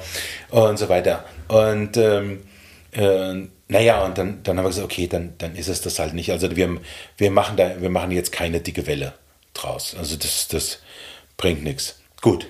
Also natürlich gefrustet und äh, joblos. Äh, und, und joblos. Naja, insofern kein joblos, weil ich ja für Yamaha schon da relativ so, ja, viel Workshops äh, gemacht habe. Überhaupt waren, waren die Firmen Yamaha und Dynacort ganz wichtig für mich. Dynacort insofern, als dass ich praktisch europaweit, äh, also nordeuropaweit äh, getourt bin, außer Deutschlands, ganz skurril, äh, um, um die Geräte vorzustellen. Das heißt, die haben mir einfach Geräte geschickt und haben gesagt, stell die mal in 14 Tagen vor. Und ich sage, ja, was soll ich denn da? Ich kenne das doch alles gar nicht. Also muss ich mich da schnell einarbeiten und da irgendwas machen. So habe ich Drumcomputer kennengelernt. Und auch gedacht, wie, wie kann ich das machen, dass das auch so klingt wie Drumcomputer? Weil damals war ja das große Problem, ein Drumcomputer klang nach Drumcomputer und nicht nach echtem Drummer. Ja? Und also habe ich versucht, mit den Parametern, die mir da zur Verfügung stehen in der Maschine, das so klingen zu lassen, als ob es wirklich ein, äh, als ob es wirklich ein Drama war. Meine, da ich ein bisschen dramaffin war und weiß, okay, die Bewegungsabläufe sind mir schon klar, aber äh, ich kann die nicht koordinieren, aber ich kann sie programmieren. Ähm, so habe ich, glaube ich, eine ganz gute Visitenkarte abgegeben, plus halt eben äh, so ähm, Gitarren, CGD, wir gehen auf Tournee, also dass man wenigstens mal Gitarren immer angespielt hat, ein bisschen Zerre rein, Power Chords und den Bassverstärker, ein bisschen was erklärt. Und da ich ja dieses E-Technik-Studium hatte, konnte ich auch den Leuten technisch ein bisschen was erklären. Also mich konnte man insofern immer alles fragen. Ich hatte für alles eine Antwort, was natürlich so als für jemand, der diese äh, vorstellt, eine ganz gute, eine ganz gute Geschichte war. Gut, bin wieder weg, äh, wieder zurück zu, äh, wieder zurück zu ähm, äh, Howard. Ich spiele in irgendeinem äh, äh, Musikladen und ähm, und wie das halt so üblich ist, bevor der Workshop anfängt oder nach dem Workshop wird ja ein bisschen gequasselt und, äh, äh, und quasselt da mit, äh, mit dem ähm, Besitzer des Musikladens und gesagt, ja, und das ist die Kacke. Also da ist, ja, eigentlich müsste ich jetzt mit Jenny auf Tour sein und, ähm, und so weiter. Aber das ist halt nicht. Und habe dem das auch die Geschichte erzählt mit dem Plakat an der Litfaßsäule und so weiter. Und dann sagt er, okay, pass mal auf, da fällt mir doch was ein. Carpendale sucht eine neue Band. Und das wusste der Musikladenbesitzer. Das wusste der Musikladenbesitzer, weil deren Kumpel war vom MD von Carbondale. Ähm, ist abgefahren, oder? Ja. Das, ja, gut, okay, Howard Carpendale hat damals, weiß nicht, hat er damals schon in Deutschland richtig gelebt? Ja, ja, ja. Schon. Ja, ja. Okay, weil also es ist so ein bisschen äh, auch lustig, dass sowohl Jennifer Rush als auch Howard Carpendale ähm, ihre Bands in Deutschland gesucht haben. Naja, Jenny äh, ähm, hat ja auch in Deutschland gewohnt. Ach so, das wusste ich gar nicht. Jenny heißt ja wirklich Heidi Stern. Ach, gucke. Und ähm, Notiz an mich: Wikipedia-Artikel über Jennifer Rush lesen. äh, sonst hätte ich ja nichts zu erzählen, wenn du alles weißt. Stimmt. also, ähm, und ähm, die hat, die hat schon lange, die kommt tatsächlich, also ist eine gebürtige Amerikanerin, aber wohnt, die muss mindestens damals schon fünf, sechs Jahre in Deutschland gewohnt okay. haben und hat da in, in der Münchner, äh, äh, im Münchner Ecke so als Chor als Chordame ähm, gearbeitet. Und wie die allerdings zu ähm, äh, Gunther Mente gekommen ist, äh, ist mir nach wie vor ein Rätsel. Also vielleicht haben sie die irgendwo gesehen. Und auch zum Beispiel äh, Power of Love war ja ursprünglich gar nicht für eine Frau gedacht, sondern eigentlich für einen Mann. Ja, weil die, der Partner von Gunther war Candy the Rouge und der hatte eine Band, die hieß Red Baron. Und äh, damals Frankfurter, damals Frankfurter Ecke. Und eigentlich war das für Candy ein Song, aber dann haben sie ihn umgestrickt für Jenny und das ging dann durch die Decke. Ähm, okay, also Howie hat in Deutschland gesucht und der Musikladenbesitzer wusste das. Ja, also Howie ist ja schon lange in Deutschland. Ja. Also der schon Anfang der 70, 74 hatte der, glaube ich, zwei, 74 hatte, glaube ich, seinen ersten Hit. Deine gehabt. Spuren im Sand schon, oder? Ja, nee, ne? ich glaube, und das schöne Mädchen war 72 oder, oder nee, in den 60ern, 69, 70, darum. Ja. Also so lange ist der schon da. Ähm, naja, auf jeden Fall suchte der MD eine neue Band. Warum die alte ausgestiegen ist, kann ich dir nicht sagen. Also einige Leute, einige Positionen wurden dann neu besetzt. Und dann sagte er, ja, dann ruf doch einfach mal an. Also, und ich, Carpendale, was will ich denn mit Carpendale? Ja, weil da hatte ich halt deine Spuren im Sand im Kopf. Ähm, Lule, Lule, Lula. Genau. Das ist ja nun, ja. Pff naja, aber äh, Kohle muss ja irgendwie ran. Also das war meine, tatsächlich meine, meine erste Motivation. Und habe da tatsächlich Elmar Kast angerufen. Und äh, ich habe mich so ein bisschen mit ihm unterhalten. Er war freundlich. Äh, ich, ich kam mit ihm super klar von Anfang an. Und dann sagt er, naja, aber was hast denn du gemacht? Ja? Da habe ich gesagt, ja, ich habe die, die zwei Touren 85 und 86 mit Jennifer Rush gespielt. Und das war meine Eintrittskarte. Ich mhm. musste keine Audition spielen, gar nichts. Okay, du warst, die einzige du warst der Lachbassist von Jennifer genau, Rush, ja, das macht natürlich die, Sinn. Die einzige Audition, die ich wirklich mal spielen musste, war bei Jule. Ah, die, ja. die, wollte, äh, also die ähm, hat tatsächlich ähm, äh, eine, eine, Audition äh, gemacht. Die wollte eigentlich wissen, eigentlich wer, wer, ich bin und wie ich bin. Ja? Hab viel gelernt bei der Audition, aber da kommen wir später drauf. Ähm, so, wo war ich jetzt? Ach so. Und dann ähm, dann ging es los mit Proben. Ja? Und dann habe ich erst gesehen, scheiße, so einfach ist das ganze Zeug nicht. Dann war Elmar auch ein, äh, der kommt eigentlich von der Big Band. Hatte also immer Big Band Arrangements und so hast du dann, so hast du dann auf einmal so ein Medley gehabt und das war alles ausnotiert. Puh, sieben Seiten, fünf Seiten und so weiter. Und ich bin ja ein katastrophaler Notist, also weil ich mir alles selbst beigebracht habe, Noten, das, das, äh, Also das ist, äh, ich krieg das, ich krieg, ich, ey, das, äh, ich krieg das nicht hin. Ich versuche es immer wieder. Und manchmal geht es auch besser. Also nach so Carpendale-Proben ging es auch tatsächlich besser, weil es wurde alles notiert. Für mich denke ich mir, warum muss man den ganzen Scheiß denn notieren, ja? Und so weiter. Dann war das so. Dann hatte Elmar richtig großartiges Abends, gute Arrangements. Ich, äh, qualitativ ist das überhaupt nicht. Das klingt aber ziemlich geil für, für so ein Schlagerbaden, ja? Und so weiter mit Big Band dahinter, Bläser und, äh, ähm, und auch so, äh, das war ja alles rockig auf einmal und so, hä, und das, und das akzeptieren die Leute, habe ich mir gedacht. Gut, der muss es ja wissen. Ja, und dann kommt, das war immer so, die, die, ersten, die erste Hälfte äh, Proben waren ohne ihn und dann kam er dann rein, hört sich das Ganze an, nuschelte irgendwas mit Elmar und Elmar musste dann seine Wünsche umbauen. Und dann, dann ging es los. Aha, okay, wir bauen ein VD ein von Takt 73 zu Takt 112. Und dann steht du, was ist ein VD? Ja, da springen wir einfach, so Sprungpunkte. Okay, Sprungpunkte. Das heißt, Seite 3 und 4 fällt jetzt weg. Erstmal. Ja, genau, wir springen dann dahin. Aber wir brauchen die drei, Seite 3 dann nochmal und so weiter. Und das hätte man auch äh, äh, mit, mit, da waren das mit Kopf Doppelkopf, roter Kopf, blauer Kopf, grüner Kopf, roter Doppelkopf, grüner und, und so weiter. Es war ein, es war ein, ein, ein Bilderbuch, gell? du bist hin und her gesprungen. Man hätte das auch so sagen können, dass er sagt, okay, wir nehmen das Intro von dem Song weg äh, äh, und spielen nur erste Strophe, äh, Chorus und so weiter und springen dann sofort in den nächsten Song. Das wären zwei Minuten Ab, äh, also Absprache gewesen. Aber nee, er hatte das wegen der Bläser auch, was ich auch hinterher zu der Zeit nicht verstehen konnte, aber hinterher dann doch. Und so habe ich dann wenigstens gelernt, so die ganzen Sprungpunkte und was Kopf heißt, was das Senior heißt, was da Capo heißt und so weiter. Das habe ich da in der Ecke äh, ähm, dann kennengelernt. Und es muss natürlich auswendig gespielt werden dann irgendwann. Ähm, und so kam ich dann zu Carpendale und ich glaube einfach, dass es bei so Touren wie Jenny, wie, wie, wie, wie Carpendale, sagen wir mal, nicht, nicht zu an allererster Stelle äh, die musikalische Qualität äh, äh wichtig Na, ist. Die musikalische Grundqualität wird ja stimmen müssen. Genau. Aber tatsächlich hat ja auch ähm, Carpendale selber über euch, also über die Band gesagt, dass es ihm, äh, also ich glaube, er hat gesagt, es kommt ihm sehr auf Sound an, mhm. weil es auch, also da ist er einfach der Typ für und dass es eben auch sehr auf das Menschliche ankommt. Mhm. Ist es bei dir auch so? Also ich sag mal, wenn du so, wo ist für dich der Threshold, wo ist für dich die Waage, wo, wo darf es äh, menschlich noch hingehen? Also würdest du auch mit, ich sag mal doof, Blödmännern spielen, wenn es musikalisch okay ist, nee. oder hört es irgendwann auf? Da hört also da gibt es auch ein konkretes Beispiel für. Das Beispiel war Jule Neigel.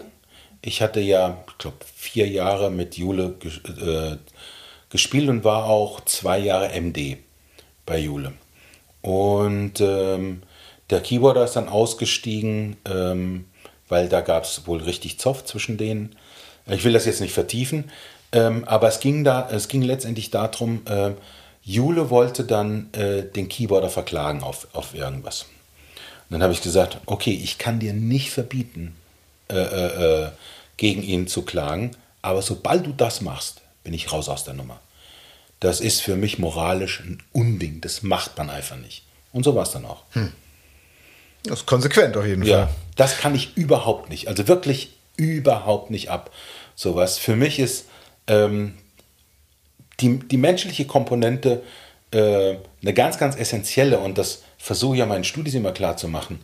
Ähm, du sitzt mit den Leuten dann, wenn es auf Tour geht, für, für, für zwei Wochen, drei Wochen, äh, äh, sitzt du da zusammen und wenn du, äh, und wenn du da nicht halbwegs pflegeleicht bist, kriegst du nur Ärger. Du kriegst einfach nur Ärger. Schluck vielleicht das eine oder andere runter und sagst dir, okay, dann ist es halt so, ja, aber mach hier, keine, mach hier keinen Fass auf im Sinne von aber ich, aber ich, aber ich, aber ich. Das machst du genau zweimal, das erste und das letzte Mal. Weil danach wirst du nicht mehr gebucht. Naja, das hat also bei Carpenter jetzt funktioniert. Bei du Carpenter spielst jetzt äh, also ich kann jetzt so schlecht rechnen, seit 87 haben wir gesagt? Seit 88. Oder seit 88? Mhm. April 88 war die erste Tour. Genau, also wirklich lange und es mhm. gab, glaube ich, genau ein Jahr, in dem du nicht gespielt hast. Genau. Das hatte kranke, also gesundheitliche Gründe. Mhm. Und das fand ich ganz, das fand ich irgendwie ganz rührend, weil ich habe ähm, ich habe den ähm, Facebook-Post gelesen, mhm. den, äh, den äh, er ähm, da rausgetan hat und gesagt hat, also ich meine, das muss man erstmal auch machen, dass der, dass ähm, Howard Carpendale ähm, erstmal lanciert. Übrigens mein Bassist, das erlebt man jetzt bei, nicht bei vielen Solosängern mhm. sozusagen, kann auf dieser Tour nicht dabei sein aus, mhm, aus gesundheitlichen Gründen. Und äh, ich habe dann mal ein bisschen die, äh, die Kommentare durchgelesen. Das fand ich total rührend, weil so, also ich, ich glaube, es waren locker 600 Kommentare unter dem Post oder mehr. Und äh, die waren alle im Tenor, was, Frank ist nicht dabei, geht ja gar nicht. Oh Mensch, alles Gute. Was, die Band ohne Frank, unmöglich. Oh nein, die letzten Jahre noch mitgesehen, also dieses Jahr ohne. Es ist da, so, das mhm. war die ganze Zeit der Tenor was ich äh, irgendwie cool fand. Also nee, nicht irgendwie, ich fand es total cool, muss ich sagen. Ähm, also insofern hat sich dieses, diese menschliche Komponente, die aber musikal, ich meine, musikalisch seid ihr eine wirklich hervorragende Band, das kann man einfach mal nicht anders sagen, äh, aber hat sich dann so gelohnt. Ja, ich bin auch überrascht, also ähm, dass diese Position, die ich jetzt in all den Jahren bei Carpendale habe, schon eine außerordentliche ist. Also ähm, einmal, einmal natürlich aufgrund der Länge, ja, das sind ja über 30 Jahre jetzt. Und dann auch, ähm, dass es tatsächlich bei, bei, bei, bei den Fans also bei den Schlagerfans, die ja eigentlich total fixiert auf den Künstler sind, denen, denen es eigentlich völlig wurscht ist, was. Das meine ich eben. Ich meine, frag mal, irgendwen, frag mal irgendwen, wer der Bassist von Helene Fischer ist. Ja, genau. So. Und weil das, das interessiert keine Sau. Es interessiert ehrlich gesagt nicht mal jemanden so richtig, ob da wirklich diese Person auf der Bühne wirklich Bass spielt. Wenn ich mir viele Fernsehgigs angucke, kommt die. Ja, also ich meine, das ist natürlich, guck mal, das ist auch geschuldet. Ich muss da mal so eine, eine, eine, Lanze brechen dann dafür. Wenn du, wenn du so Fan von so einem, von so einem Schlagerkünstler bist, ne, dann ähm, ist es so, die wollen die Nähe zu dem Schlagerkünstler haben, deshalb gehen die auch hin, deshalb gehen die auch zur Fernsehsendung. Und das interessiert die nicht, ob das live ist, ob das äh, äh, Playback ist und so weiter. Das ist nur die Tatsache, ah, man ist in einem Raum mit dem, weil der Künstler äh, ähm, aus irgendeinem Grund ähm, Songs interpretiert, die vielleicht ganz, ganz wichtig für, für einen von den Fans sind. Zum Beispiel wir, das werde ich nie vergessen, wir spielen in Dresden im Kulturpalast. Ein relativ kleiner, klein in Anführungszeichen, also da passen, glaube, 1800 oder 2000 Leute rein. Klein heißt, also es ist, ist, ist auch so gebaut, dass alle recht nah sind. Und wir spielen ähm, einen Song, der, also ich kannte den vorher nicht, ich musste mir den auch erstmal reinziehen. Und ähm, da sitzt vor mir es ist offensichtlich eine Familie, drei Generationen Familie, immer nur die Damen sind dann da. Äh, also Oma, Mutter, äh, äh, vielleicht eine Tante oder so. Ich glaube, es waren vier oder fünf. Zwei Jüngere, also drei Generationen. Und kollektiv fangen die bei dem Song an zu heulen. Da, da, da, kann, man, da kann man natürlich sagen, was man will. Äh, ähm, ob das jetzt musikalisch hochwertig ist oder nicht. Aber wenn das bei den Leuten passiert, ja, dann haben wir irgendwas richtig gemacht. Ja, nach die Sache mit musikalisch hochwertig, ja. Schlager hinher und so weiter, das ist ja immer so ein Ding. Ähm, also ich lese ganz oft, also beispielsweise ähm, habe ich, hab ich vor kurzem, äh, also ich habe einigermaßen viel mit dem äh, Schlagzeuger Felix Lehrmann zu tun. Ah, Felix, ja. Genau, der ja nun unter anderem äh, äh Grüß bei, von mir ganz herzlich. Mache ich gerne, äh, der ja unter anderem auch bei Sarah Connor spielt mhm. und äh, ich lese dann teilweise, also er spielt auch wahnsinnig gerne bei Sarah Connor mhm. und das ist eine ganz tolle Band, die auch sehr gerne und sehr eng zusammenspielt mhm. und ich lese schon häufiger auch mal Kommentare unter seinen Videos, wieso, wieso er denn bei Sarah Connor spielen würde, das sei ja unter seinem Niveau, also so auch musikalisch, mhm. wo ich denke, naja, nee, nur weil ich wahnsinnig schnell spielen kann, ist es trotzdem eine anspruchsvolle Sache, Buff Chuck zu spielen. Richtig. Und ähm, ob man, einem die Musik und die Bandsituation gefallen, ist nur einfach Geschmackssache. Also das ist eine Diskussion, ich will eigentlich nur am Ende damit sagen, das ist eine Diskussion, die sowieso Banane ist. Ja. Naja, sie ist, sie ist also unter Muckern, ja, sollte die Diskussion aber nicht Banane sein. Weil sie, weil äh, egal welche Mucke man macht, man muss jetzt keine Mucke geil finden, ja, oder eine ganz schlimm finden. Äh, ähm, es ist, A, ist es ein Riesenunterschied, ob du die Mucke spielst oder hörst. Also jedenfalls für mich. Ja, ich komme wirklich mit, tatsächlich. Ja, total. Das kann ich als langjähriger äh, Partyband-Musiker, der die schlimmsten Songs teilweise gespielt hat äh, auf irgendwelchen Schützenfesten, durchaus sagen. Äh, ich würde mir niemals eine Wolfgang Petri-Nummer freiwillig anhören. Wenn man dann aber dazu mal Gitarre spielt äh, und den Song so ein bisschen ignorieren kann, einfach Rockgitarre spielt, ist das was vollkommen anderes. Super. Also zum Beispiel habe ich, ich bin nicht unbedingt der Country-affinste. Ja? Aber ich spiele in so einer Country, äh, äh, so einer Country Session hier in der Nähe von Hamburg, südlich von Hamburg. Monday Music heißt es. Die treffen sich alle 14 Tage äh, äh und spielen da mit Nashville-Notation, also äh, spielen nach Zahlen und äh, mit tollen Leuten, mit tollen Leuten.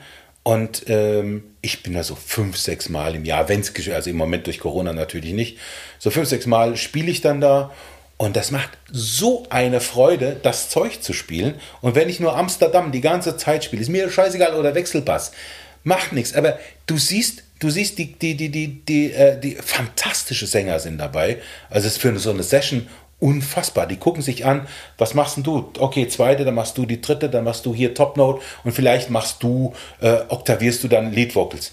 Die gucken sich das an und dann stimmt das einfach. Gell? Und du stehst da, haben die das mal geprobt? Nö, die kennen den Song halt und dann wird das sofort ähm, äh, gemacht. Und ähm, dann, dann siehst du diese 120 Leute da, älteres Baujahr, und die haben einen Spaß dazu zu hören.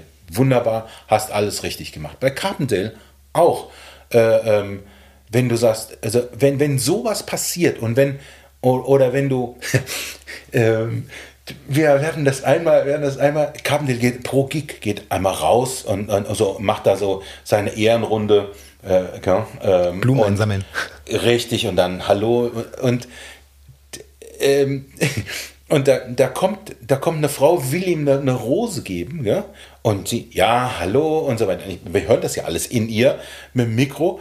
Und, äh, und gefällt's dir denn, ja? Und sie setzt an, kriegt aber keinen Ton raus, sondern die ist so aufgeregt, die macht nur hip, hip, hip, hip, mehr und kommt brüllend laut über die PA. Dann denken sie auf der einen Seite, ach du Scheiße, auf der anderen, aber wenn, wenn eine Frau so reagiert oder ein Mensch so reagiert, dann kannst du dir vorstellen, wie wichtig das für die, für wie wichtig das ist, da in dem Konzert zu sein.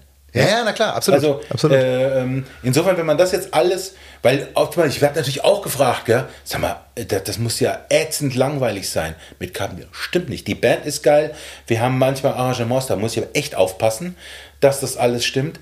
Ich habe äh, zum Beispiel die Arschkarte in Anführungszeichen, weil Howard ja so eine fette Stimme hat, dass ich meinen Basssound so hinbiege, dass ich nicht in seine äh, in seine Region komme. Das heißt, ich muss teilweise anders spielen, als ich normalerweise spielen würde. Der muss tiefer klingen äh, als, als, als er, dass ich nicht zweimal, wenn, sie, wenn er macht, ja, und, und so weiter, ich gibt sofort Mecker vom FOH und äh, ähm, das sind Herausforderungen, die man vielleicht so im Zusammenhang äh, gar nicht mitkriegt. Selbst Mucke Nein, das, das, kriegt man, das kriegt man nicht mit, natürlich nicht mitkriegen. Aber das Ergebnis dann zählt. Ja. sagen, okay, aha, das, das klingt toll, man hat ihn verstanden und so weiter und so fort. Also das sind dann Sachen, die nehme ich dann auch so äh, relativ ernst und sehe seh halt zu, dass ich den Sound so hinbiege, dass mir keiner an den Kern pissen kann und sagen, äh, äh, da bist du aber echt zu dominant gewesen. Weil was passiert denn, wenn ich zu dominant bin? Der Fader geht runter gell? und dann ob ich jetzt gespielt habe oder in China fällt ein Sack Reis um. Das ist dann. Ja, ja, absolut. absolut. Äh,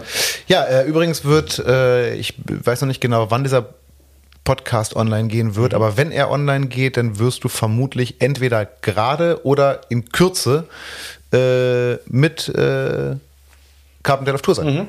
Das ist genau. das nächste, was jetzt so tourmäßig ansteht. Richtig. Im Monat, ich habe mal nachgeguckt, also mhm. ihr seid tatsächlich einen guten Monat Wenn unterwegs. Ne? Stattfindet, ne? Wenn es stattfindet. Mhm. Das ist ja derzeit, äh, liebes Publikum äh, aus der Zukunft, wenn ihr in 50 Jahren diesen Podcast hört, wir sind in 2022 und haben eine kleine geschichtliche äh, Nebensächlichkeit namens Corona noch zu bewältigen. Ihr werdet da schon gar nicht mehr wissen, was das ist, aber ist im Moment manchmal ungewiss, ob Konzerte stattfinden. Im Augenblick sind wir mal guter Dinge. Mhm. Ich würde gerne einmal von äh, Carpenter abbiegen auf eine Frage, äh, die ich mir gestellt habe. Du bist ja, du hast ja vorhin schon erwähnt, dass du dich auch immer sehr für die technische Seite von Musik interessiert hast, mhm. dass du Toningenieur werden wolltest, mhm. deswegen auch E-Technik studiert hast. Und tatsächlich hast du auch ähm, mit drei Kompagnons auch ein Studio betrieben. Mhm. Also es gab ein Studio in der Nähe von Stade auch, das äh, Ende der 90er eröffnet wurde unter dem Namen Studio 4, Studio 4. Mhm. mhm. Äh, später hieß es dann Ear Force, mhm. aber selbe Studio. Das aber auch leider 2017 geschlossen mhm. und wegen eines Wohnungsbauprojektes abgerissen wurde. Mhm.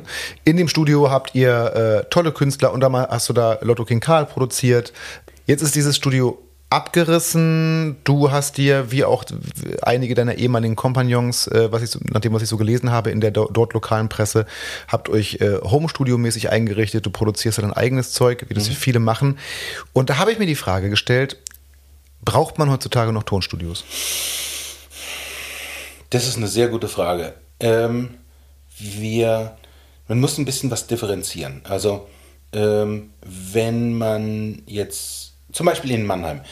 Wir haben ja äh, das Fach Producing.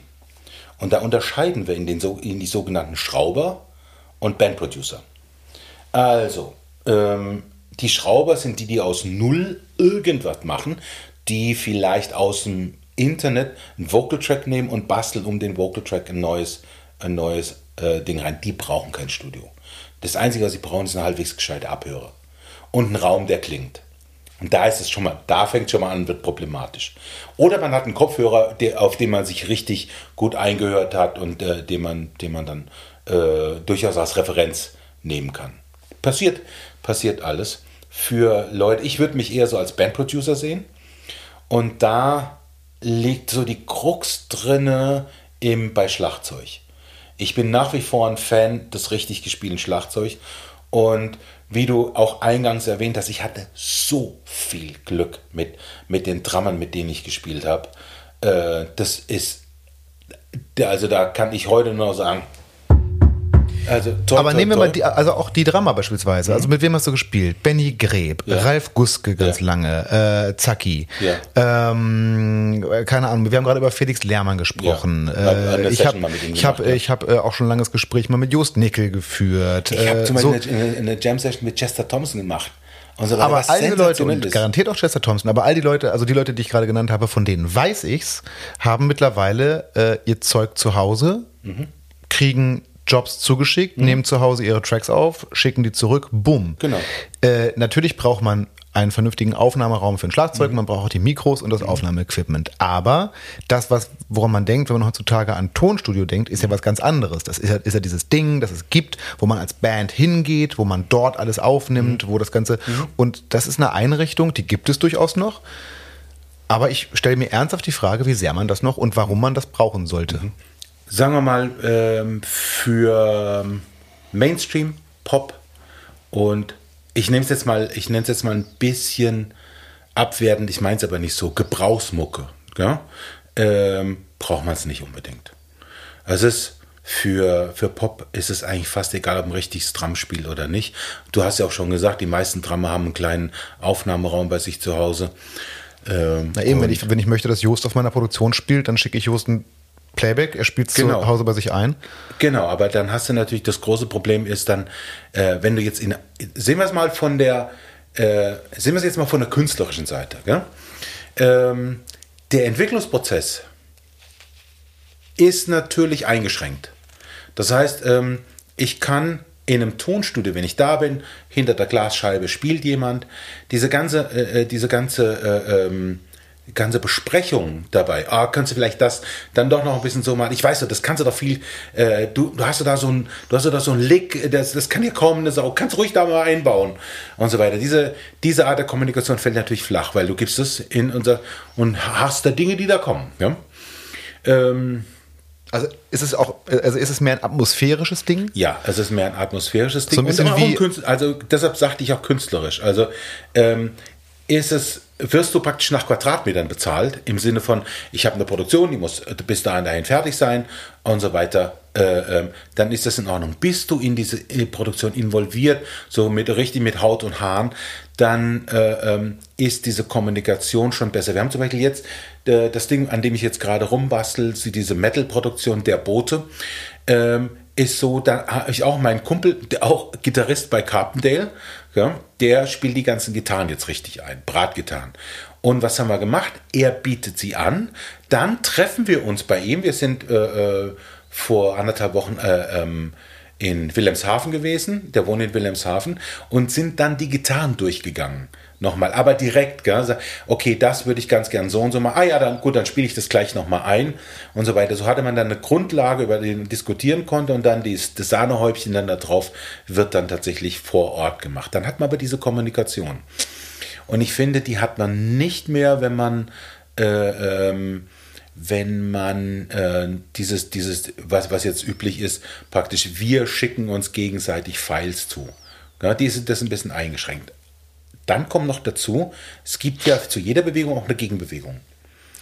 Und äh, es gibt diese höchst künstlerisch ambizi äh, ambitionierten Leute, wie zum Beispiel Käthe. Ja? Mhm. Ähm, und ähm, als wir mit Carpenter waren, das 7, 17, 18, in Berlin im Hansa-Studio waren, da, da gibt es direkt neben dem Hansa-Studio, was ja eh schon anachronistisch ist, ja, ähm, gibt es ein Direct-to-Disc-Studio. Viel anachronistischer geht es gar nicht. Bitte was? Ein Direct-to-Disc-Studio. Das heißt, ah. das heißt, da kommt eine Band ins Studio, die haben die die haben drei Pulte vom Abbey Road Studio, drei Generationen Pulte Abbey Road Studio, eine ohne IQ, eine mit Bässen und Höhen und eine mit Dreiband IQ. Das waren die ersten drei Generationen äh, äh, ähm, äh, Mischpulte vom Abbey Road. Haben einen natürlich eine Mörderkollektion an Mikrofonen, da geht der Künstler rein. Dann gibt es eine Bandmaschine und eine Schneidemaschine. Jede Band, das ist der Deal, äh, äh, spielt dreimal eine komplette LP-Seite, nämlich 22 Minuten inklusive Pause. Dann wird das mit der Bandmaschine aufgenommen und du hast den Rohling. Der Rohling wird nicht angerührt. Der wird dann nebengesetzt, wird ein neuer Rohling gesetzt für das zweite. Dann hören die sich die, die drei Sessions an und suchen sich die Session aus, die sie gerne auf, äh, äh, auf LP haben wollen. Und dann wird die zweite Seite gemacht. Das heißt also, du spielst nicht nur einen Song live ein, sondern du spielst 22 Minuten. Das ist das Maximum, was man so äh, kriegen kann. Äh, äh, spielt man da ein. Das wird alles vorgemischt ähm, und ähm, jeder Fehler wird gelassen. Warum macht man das? Folgendes Beispiel. Ich bin aufmerksam geworden auf eine kanadische Sängerin, die heißt Holly Cole. Holly Cole hat ein Album rausgebracht, Temptations. Man munkelt, dieses Temptations-Album ist von einem Produzentennamen, habe ich vergessen, äh, unter folgender Prämisse aufgenommen worden. Sie wollen unbedingt mit dem Produzenten zu tun haben. Dann sagte der Produzent Holly, können wir gerne machen, aber eine Sache musst du wissen, bei mir gibt es nur First Takes. Und wenn du irgendwas dazwischen sappelst oder sowas, ich lasse alles drauf. Es wird nichts geschnitten. Und das ist für mich mit Abstand das beste Album, was Holly Cole je gemacht hat. Das stimmt hinten und vorne nicht. Ja? Also das ist gesanglich nicht perfekt. Dann in einem Fade-Out war dann auf einmal, oder im letzten Ton, äh, Fade-Out gab es ja gar nicht, äh, im, im, letzten Ton der Band sagte sie, was that good? Hat der Eisenhart drin gelassen. Da wurde nichts editiert an dem ganzen Scheiß. Und an dem Album kann ich mich nicht satt hören. An Alben, die äh, editiert sind, höre ich mich relativ schnell satt. Vielleicht auch, weil, weil ich eben Mucker bin und äh, völlig anders an die Geschichte rangehe. Ähm, aber ähm, ich finde, das hat diese Nicht-Perfektion hat eine gewisse, das hat einen, einen Riesenscharme dabei. Ja? Wir haben äh, zum Beispiel mit Melli, ja? Ähm, haben Benjamin, wir eine Braunschweiger Sängerin, ja, genau. die wir beide ja. Äh, zufällig tatsächlich, unabhängig voneinander ja. beide persönlich kennen. Schöne Grüße an der Stelle. Genau, da auch ganz, ganz liebe Grüße meinerseits. Ähm, da haben wir auch gesagt, hm, sollen wir jetzt editieren? Ja, ähm, oder sollen wir das so lassen? Ihr habt ein Projekt, FM Radio, das genau. ist nur Bass und nur Gesang. Bass, ja, also Bass mit dem Looper und, äh, äh, und Gesang drüber. Und ähm, äh, das ist natürlich, äh, ich und Lupa, das ist auch nicht gerade, sagen wir mal, die, die, äh, mein, meine Erfüllung da drin. Also alles, was mit Füßen zu tun hat, bin ich ein bisschen tollpatschig, muss ich sagen. Also ich bin immer heilfroh, wenn ich den richtigen Zeitpunkt erwische, äh, um zu treffen, um das Ding ein- und auszuschalten, beziehungsweise in Overdub oder in welchem Mode auch immer da reinzukriegen. Wäre also nie ein guter Keyboarder. Und dann war die große Sache, ähm, sollen wir editieren oder sollen wir nicht editieren? Und weil da auch teilweise Holly Cole Nummern äh, äh, drin sind, also äh, eigentlich Tom Waits Nummern, die aber im Arrangement von Holly Cole äh, waren, habe ich gesagt, nee, lass mal. Das ist vielleicht nicht 100% richtig. Und vielleicht würde deine Gesangskollegin sagen, boah, das hättet ihr aber zurechtrücken müssen. Ja, aber nee, das, das machen wir nicht, weil es, äh, es ist ein, ist halt ein, ein, ein, ein, wie heißt es, ein Timeprint. Also ein, äh, das ist halt so eine, eine Momentaufnahme. Danke. Eine Momentaufnahme und damit hat sie es. Ja? Und so weiter. Ich mische das zurecht, das Ding, dass das einigermaßen klingt, aber wir editieren nichts. Genau, findet man auf YouTube, also müsste man, findet man auch schnell. Es gibt genau. ähm, Warte ganz kurz, ich komme von selber darauf. Ich glaube, Fragile von Sting ist genau. ein Song und äh, auch ähm, Message in the Bottle, auch Richtig. von Sting ja, genau. von The Police. Wir hatten das, also genau, zwei Sting-Songs und jetzt haben wir beim, bei der, beim, beim zweiten, bei dem zweiten Schub zwei Holly Cole-Songs. Also Tom Waits, die von Holly Cole interpretiert wurden. Wenn wir gerade über FM Radio sprechen, mhm. äh, das fand ich, das hat mich sowieso mal interessiert. Ich meine, du bist ähm, wir haben es jetzt ein, zwei Mal schon erwähnt, also die geneigte Hörerschaft wird es mittlerweile wissen, aber du bist ein ausgesprochen anerkannter Bassist in Deutschland und international. Du spielst äh, wahnsinnig viel, äh, es ist dein Job, du verdienst damit Geld, du spielst lange Touren für große KünstlerInnen und spielst Studioproduktionen und trotzdem stelle ich fest, dass du dir immer wieder Zeit nimmst für so Projekte, also wie zum Beispiel FM Radio mit Mel, wo ihr einfach aus ist meine Wahrnehmung, äh, berichtige mich, wenn es falsch ist, wo ihr aus Bock mit Bass und Gesang, weil es euch vielleicht künstlerisch interessiert, ein paar Coversongs aufnimmt. Du steckst äh, viel Energie in den Boten, ein äh, Metal-Projekt, das ähm, sicherlich auch äh, musikalisch und wirtschaftlich seine, also auf jeden Fall musikalisch seine Berechtigung hat. Aber ehrlich gesagt, in den Charts habe ich das noch nicht gesehen. Ja? Weiß man auch gar nicht. So, genau. Also ähm, und ich erlebe viel solche Sachen. Also mhm. auch beispielsweise Dreiergezimmer wurde in der Musikerinnenwelt durchaus wahrgenommen natürlich. Mhm. Ich meine, da haben Peter Wölpel, äh, Benny Greb und mhm. Frank Itz zusammen gespielt. Hallo. Aber auch nichts, womit man jetzt unbedingt, äh, äh, wovon man jetzt irgendwie Platten verkauft im großen, im größeren Stil. Und äh, ich habe mich gefragt, also ich finde es das toll, dass du auf so viele, ich nenne es mal, ohne es diffamierend nennen, zum, äh, äh, zu meinen äh, kleinen Nebenprojekten oder kleine Projekte. Es, sind ja, es hat ja fast was von, ich, ich sag mal, Amateurprojekten, mhm. einfach, die man aus Bock macht.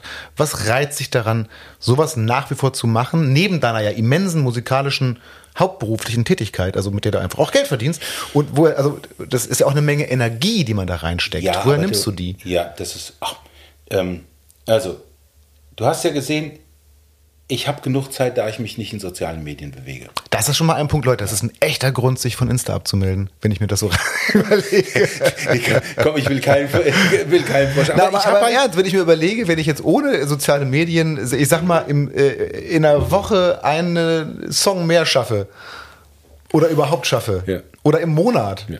Fantastisch. Und es hat, ähm, äh, wir hatten ja vorhin schon mal gesprochen, was, äh, äh, wie wichtig ist die persönliche äh, ähm, der, also der, der, Anteil an, an persönlichen äh, ähm, Motivationsgründen. Ja? Guck mal, ich kenne äh, Mel seit, oh Gott, da war sie 16. Ja, das ist im Zuge des, äh, dieses äh, Jazz- und Rock-Workshops in Salzgitter gewesen. Der, ähm, da, da war ich der Bandcoach in Mels Band. Seitdem kennen wir uns. Und Mittlerweile ist sie selbst Dozentin. Genau, mittlerweile ist sie da Dozentin, alles drum und, äh, und, ähm, und äh, eine exzellente Sängerin. Das ist eine Freundschaft. Ne? Und, ähm, und bevor ich dann irgendwie so, ach, da, äh, das machen wir nicht, ich will das zumindest einmal probiert haben. Da bin ich einfach viel zu neugierig. Ich kann dann immer noch sagen, das war Kacke. Aber wenn ich von vornherein sage, nee, mache ich nicht, kann ich ja noch nicht sagen, ob es Kacke ist oder nicht. Ja? Und so ist es zum Beispiel auch gewesen mit der Bote. Der Bote, ähm, äh, der Sänger ist, äh, äh, der Sänger in Anführungszeichen, ähm, ist äh, der Frontmann äh, einer Rammstein-Coverband, die heißt Feuerengel. Und die wollten in den 90ern, als wir dieses Studio gerade geöffnet haben, 99 war das, glaube ich, unbedingt Demos machen, damit sie Gigs kriegen als Coverband. Also haben sie Rammstein-Songs gecovert. Und ähm, ich fand den, ich fand den Sänger, also das hat mich, das hat mich doch schon ganz schön gekickt. Ähm, und äh, dachte ich, komm, da hast du nicht Bock, irgendwas mal zu machen, ähm, was, ähm, was so ähnlich ist wie Rammstein, aber doch deinen eigenen, deinen eigenen Kram. Und so kam der Boot zustande. Ja, und dann haben wir zwei Alben gemacht und jetzt kommt das dritte, also äh, sind wir in der Endphase. Also, äh, und das war nie, also bei all den Projekten ist es immer, äh, äh also ist Geld nie die Motivation gewesen. Wenn das die Motivation wäre, bräuchte ich ja gar nicht anfangen. Ich habe da einfach Bock drauf. Punkt. Und mir ist es egal, ob, es, äh, äh ob das Geld bringt oder nicht. Ich habe ähm, äh, hab Bock drauf, das zu produzieren. Ich habe Bock drauf, auch das zu mischen. Ähm, jedes Mal, wenn ich zum Beispiel, äh, wir machen ja auch Electric Outlet, ist ja auch das dritte Album, äh, ist ja auch in der Mache. Ja, ich, wenn, ich hörte davon. ähm, und da ist es zum Beispiel so beim, beim dritten Electric Outlet Album, da ist unfassbar viel Bassfeature drin. Das war bei den ersten beiden überhaupt nicht. Ja, und weil es ursprünglich auch äh, äh gar nicht als Electric Outlet gedacht war, sondern als, als Soloplatte von mir. Und dann sagte Tom, naja, komm, äh, äh, pf, Ralf wird ja da so und so drauf äh, äh, spielen und mal gucken, ob Markus auch Bock hat. So, und dann wurde es dann doch wieder die äh, Geschichten. Also es ist, es ist noch nicht fertig, wir machen auch da überhaupt keinen Druck. Wenn es dieses Jahr fertig wird, wunderbar, wenn nicht, äh, wir Ihr habt ja zu tun, Markus hat gerade seine Soloplatte rausgebracht. Ge genau, also das ist, ja nichts, so. das ist ja nichts, wo man jetzt sagen müsste, es muss unbedingt fertig werden. Ne? Für mich ist das ganz, ganz wichtig, dass das persönliche Umfeld stimmt. Und wenn es das nicht ist, dann, äh, dann wüsste ich auch nicht, weswegen ich das mache, weil letztendlich so viel verdienst, also da musst du schon richtig viel verdienen, äh, damit du sagst, okay, ich mache das wegen des Geldes. Also, mhm. ähm, nee, und toi, toi, toi, ich habe den Job in der Popakademie. Äh, auch so ein Punkt. Popakademie, super ja. Stichwort. Äh, da bist du tatsächlich von Anfang an, seit 2003, seit mhm. das Ding steht, mhm. bist du da Dozent. Mhm. Ich weiß nicht, also du bist auf jeden Fall jetzt äh, Dozent, also du bist äh, sozusagen Chef der Bassabteilung mhm. Und bist auch Bandcoach. Mhm. So. Und ich habe es schon erwähnt, seit zwei, äh, 2016 wurdest du zum Professor berufen. Mhm.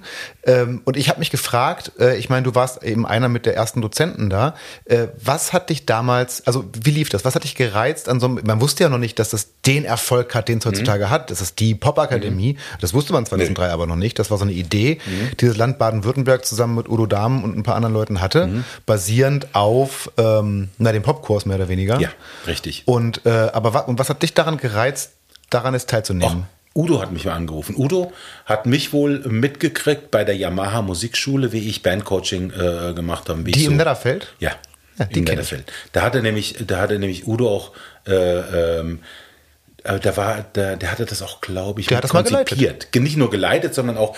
Diese Music Station dieses Mal, ne? Hieß das Music Station? Ich glaube, das hieß mal Music Station, als genau. zu seinen Zeiten. Und, äh, ähm, und dann, dann rief der an und sagte, ob ich nicht Bock hätte, äh, ähm, in der Popakademie äh, zu unterrichten. Und ich erst, Popakademie, was ist denn das? Ja, das ist ein Ding, was dann in Mannheim entstehen wird. Ähm, und das sieht so aus, dass wir tatsächlich, die Stadt Mannheim wird uns ein eigenes Gebäude bauen und so weiter. Das war damals schon äh, fix. Aber so das erste Jahr wird dann in der Musikhochschule, kriegen wir da Räume und so weiter. Ich sag, auch das für mich äh, ähm, war es eigentlich schon klar, dass ich das machen, äh, machen will, weil ähm, ich habe, äh, ähm, bevor ich da Nein sage, also von vornherein, ich will ja erst mal sehen, was da, was da los ist. Wer weiß, was da alles äh, bei, bei rauskommen kann. ist ja auch das Einzige, was ich gesagt habe, war, okay, Udo, dir ist schon klar, dass ich musiktheoretisch eine vollkommene Niete bin. Gibt es da jemanden, der gibt's da jemanden, der Musiktheorie dann macht? Ja, ja, da haben wir extra Dozenten für. Okay, wenn das so ist, dann, dann nehme ich das an. Ja? Und so, und so war das dann. Und seitdem auch. bist du da Dozent so. der ersten Stunde. Genau. Und das ist lustig, weil ich habe als zweite Frage zu dem Thema hier stehen, wer dich gefragt hat. Das wissen wir das schon mal. Liebe Zuhörerschaft, ihr wisst natürlich, wenn ihr mehr über die Popakademie und besagten Udo Damen wissen wollt, ihr müsst einfach nur die entsprechende Tontalk-Folge hören, in der ich mich in der Popakademie mit besagtem Udo Damen ähm, unterhalte. Ich habe mich gefragt, als ich das gelesen habe, und ich habe ja auch ein schönes Bild gesehen, äh, in dem du zwischen Udo und dem, ah, ich entschuldige mich jetzt schon, äh, dem anderen Geschäftsführer der Popakademie stehst. Hubert Vanjo. Dankeschön, Hubert Vanjo, äh, und äh, diese Urkunde überreicht kriegst. Ähm, wie, wie wird man eigentlich zum Professor? Wieso haben Sie das gemacht? Ach, das ist viel unspektakulärer, als man denkt. Das klingt sehr spektakulär. Ja, weil es ist immer noch die Mehr, dass man sagt, okay, in der, in der Hierarchie ist es dann praktisch Doktor und dann Professor.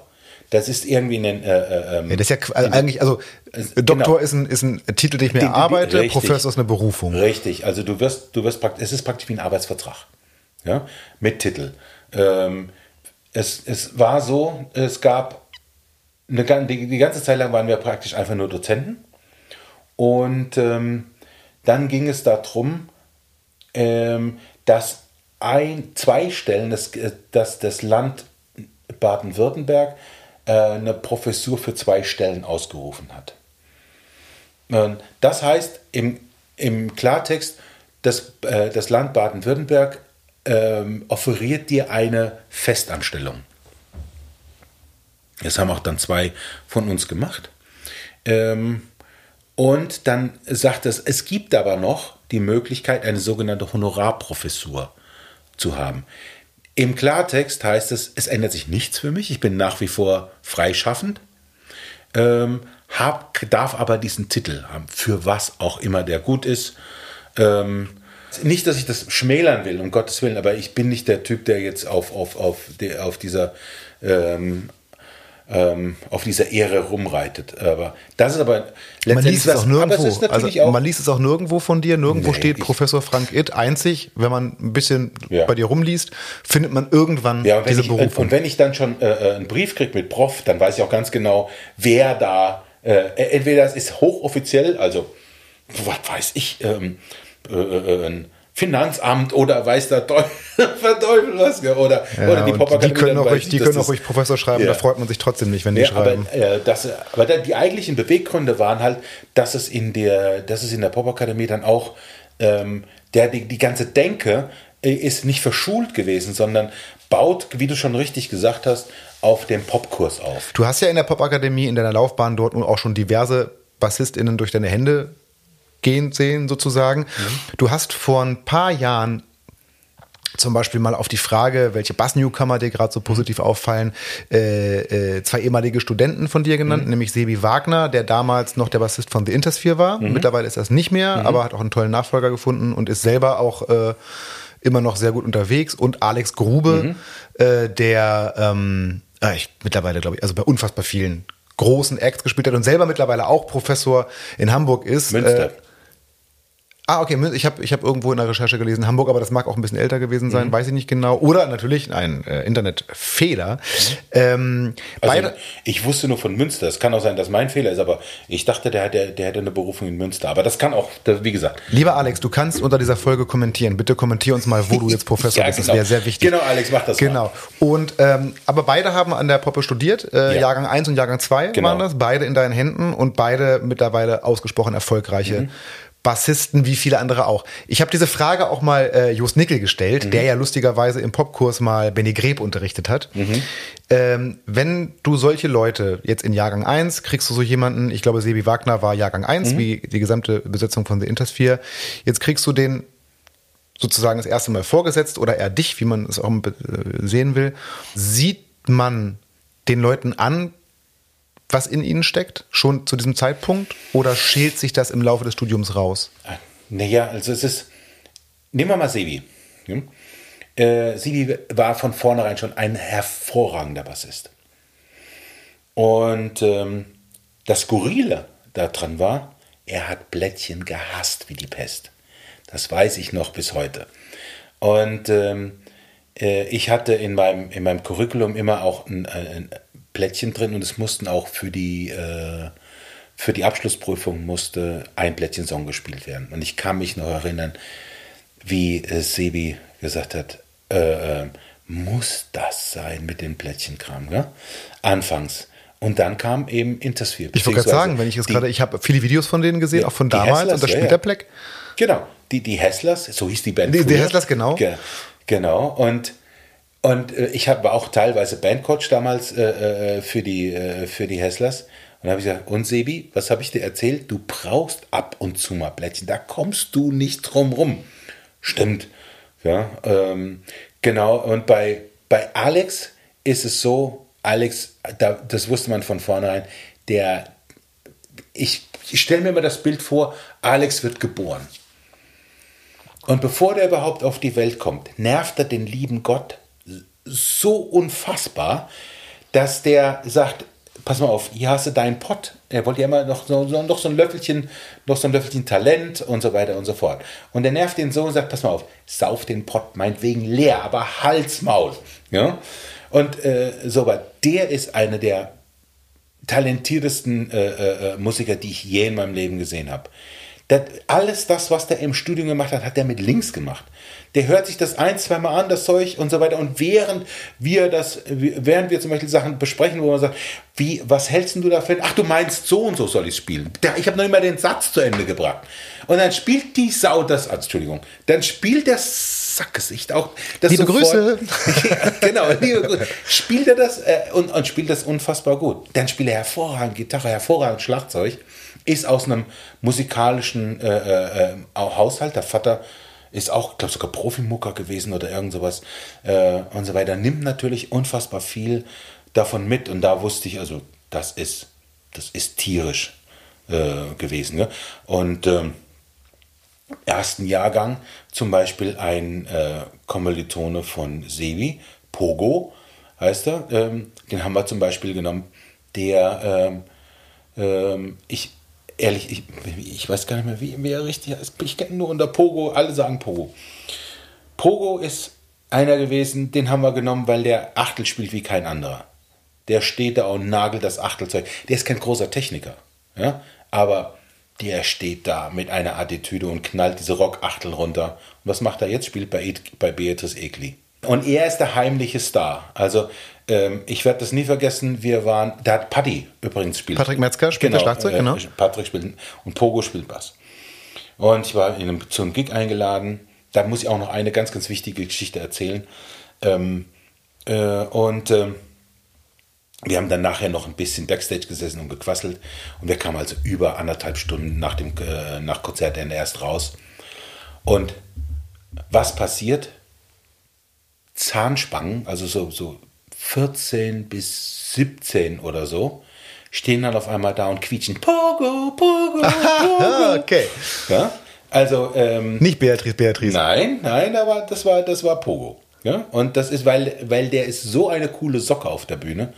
Ähm, das ist, das ist wirklich toll zu sehen. Der, der macht gar nicht viel, aber so, der, der das, das, das passt einfach. Bei dem stimmt das einfach. Und jetzt zur, zur Geschichte. Bei diesem Gig ist mir auch ganz, ganz viel klar geworden, auch was so, was so Schlagerkram angeht.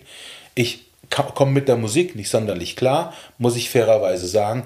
Ähm, vor mir, das war so, die, die, die, die, ähm, die Gäste, die Gäste äh, ähm, Reihe war ganz, ganz weit hinten. Ja? Es war nicht ganz ausverkauft, da waren noch so drei, vier äh, Reihen vor mir. Und da waren so zwei Mädels, äh, die, ich versuche es mal so zu beschreiben, vom lieben Gott nicht gerade gesegnet wurden. Also weder intellektuell noch schön. Also es gab mal den Begriff Patten Patachon, sagt ihr das noch was? So mhm. eine alte amerikanische mhm. Serie. Genauso war das. Die eine genauso breit wie, wie hoch und die anderen also eine, eine Gärtenschlank und so weiter. Und die, ähm, die, die waren da und äh, hatten auch überhaupt kein Rhythmusgefühl. Also selbst das normale Viertelklatschen war denen nicht gegeben. Ähm, aber während dieser anderthalb Stunden oder zwei Stunden Konzert, das war für die der Himmel. Ja, die haben geklatscht, irgendwo rhythmisch, scheißegal. Und dann haben sie aber gemerkt, wenn sie so zwei, drei Schläge äh, äh, äh, mit der Band waren und alles hat gestimmt, gell, dann guckten die sich an und waren, das waren die glücklichsten, die, die, die zwei glücklichsten Frauen dieser Welt. Gell? Und dann, dann gucke ich mir das an und dann sage ich, sag mal, wer bin ich eigentlich, der dann versucht äh, zu sagen, ah, das ist aber eine Scheißmucke. Oder noch eine andere Geschichte, auch bin eingeladen worden, Angie Taylor, vielleicht sagt dir der Name was, Bassistin, aber auch äh, Techno-Produzentin. Also die, die äh, ähm, spielt relativ große Raves und ihr äh, Alleinstellungsmerkmal ist, dass sie halt ab und zu den Bass rauspackt und dann dengelt die dann äh, äh, ähm, zu Techno-Rhythmen live den, den Bass. Und das ist natürlich für es ist selten das Ding. Und der und die spielt bei Markus. Ich will Spaß, ich will Spaß. Okay? Ähm, und da hat sie mich auch mal eingeladen zu einem Gig und auch, auch wieder Gäste ganz hinten. Also ich habe das alles gesehen. Und ich bin wirklich kein NDW-Fan. Also das ist nicht so meine Geschichte. Ich kenne natürlich fast jeden Song, weil es so aus meiner Sozialisierungsphase war. Aber da sitzt auch so ein älteres Ehepaar vor mir. Und, ähm, ähm, und dann spielen die auf einmal einen Song, den ich nicht kannte. Ich dachte, und der Song fängt an, die gucken sich an und die waren so verliebt in dem Moment, wo der ist der, der Sinn, der ist mir Pippi in den Augen geflossen, ja. Und dann auch wieder so so ein Moment, da sagst du, okay, die Mucke, das ist jetzt, das ist nichts Besonderes, aber was da assoziiert wird teilweise mit der, mit der Geschichte. Äh, ähm, und ähm, deshalb bin ich auch unfassbar happy, dass ich dann teilweise auch Teil davon bin, wenn ich mit Carbondale unterwegs bin und dann passiert äh, und dann passieren so Sachen. Das hatte ich früher unterschätzt. Dass je älter ich werde, umso mehr äh, äh, umso mehr schätze ich diese äh, ähm, die Möglichkeit, da ein Teil davon zu sein. Also das ist schon was, was man äh, das kann man gar nicht hoch genug bewerten. Und dann ist die Mucke eigentlich scheißegal. Das kann, meinetwegen kann es auch bei einem Fusion-Klassiker sein. Gell? Dass, äh, äh, ähm, dass bei Stratus halt irgendwas oder äh, was weiß ich, bei School Days oder, oder, oder Hang Up Your Hang-Ups von Herbie Hancock oder irgendwas, was da passiert wäre, gell? und so weiter und so fort. Also insofern äh, ist das immer für mich so eine ganz zwie, zwiespältige Geschichte, ob man wirklich äh, das Genre so, so, äh, so hochwuchten Musst das Genre ist eigentlich scheißegal. Hauptsache, du machst Mucke. Gute Einstellung, wenn man drüber nachdenkt. Aber wie kriege ich von hier aus jetzt die Kurve zu unserem Supporter? Hm, vielleicht so. Ebenso wie Frank ist auch der Supporter der heutigen Folge ganz vorbehaltlos in verschiedenen Stilen zu Hause. Geht besser, oder? Na egal. Die heutige Folge wird von Ovation supported. Um allen Missverständnissen vorzubeugen, mit Frank hat das nichts zu tun. Der ist seit Jahrzehnten ganz treu bei seinem Endorser. Das müssen auch wir ganz neidlos anerkennen. Trotzdem unterstützt Ovation die Ausstrahlung dieser Folge. Vielen Dank dafür. Wahrscheinlich kennt auch ihr Ovation vor allem für die berühmten elektroakustischen Gitarren. Aber alles, was diese Gitarren so besonders macht, funktioniert auch hervorragend bei den elektroakustischen Bässen. Zum Beispiel dieser einzigartige Roundback-Korpus. Ihr habt bestimmt diese typische Ovation-Halbkugel vor Augen. In Verbindung mit den schicken Holzdecken ist der gerade bei verstärkten Akustikbässen hervorragend geeignet, um wirklich fetten Sound zu liefern und dabei aber äh, Feedback zu vermeiden. Außerdem sind die Instrumente unheimlich gut bespielbar, ganz schön leicht und seit neuestem auch echt bezahlbar. Es gibt nämlich neben dem Edelmodell aus der Pro-Serie auch zwei neue Modelle in der wesentlich erschwinglicheren Ovation Celebrity Serie. Ich verlinke euch ein paar Infos in den Show Notes. Vielleicht ist das ja was für euch.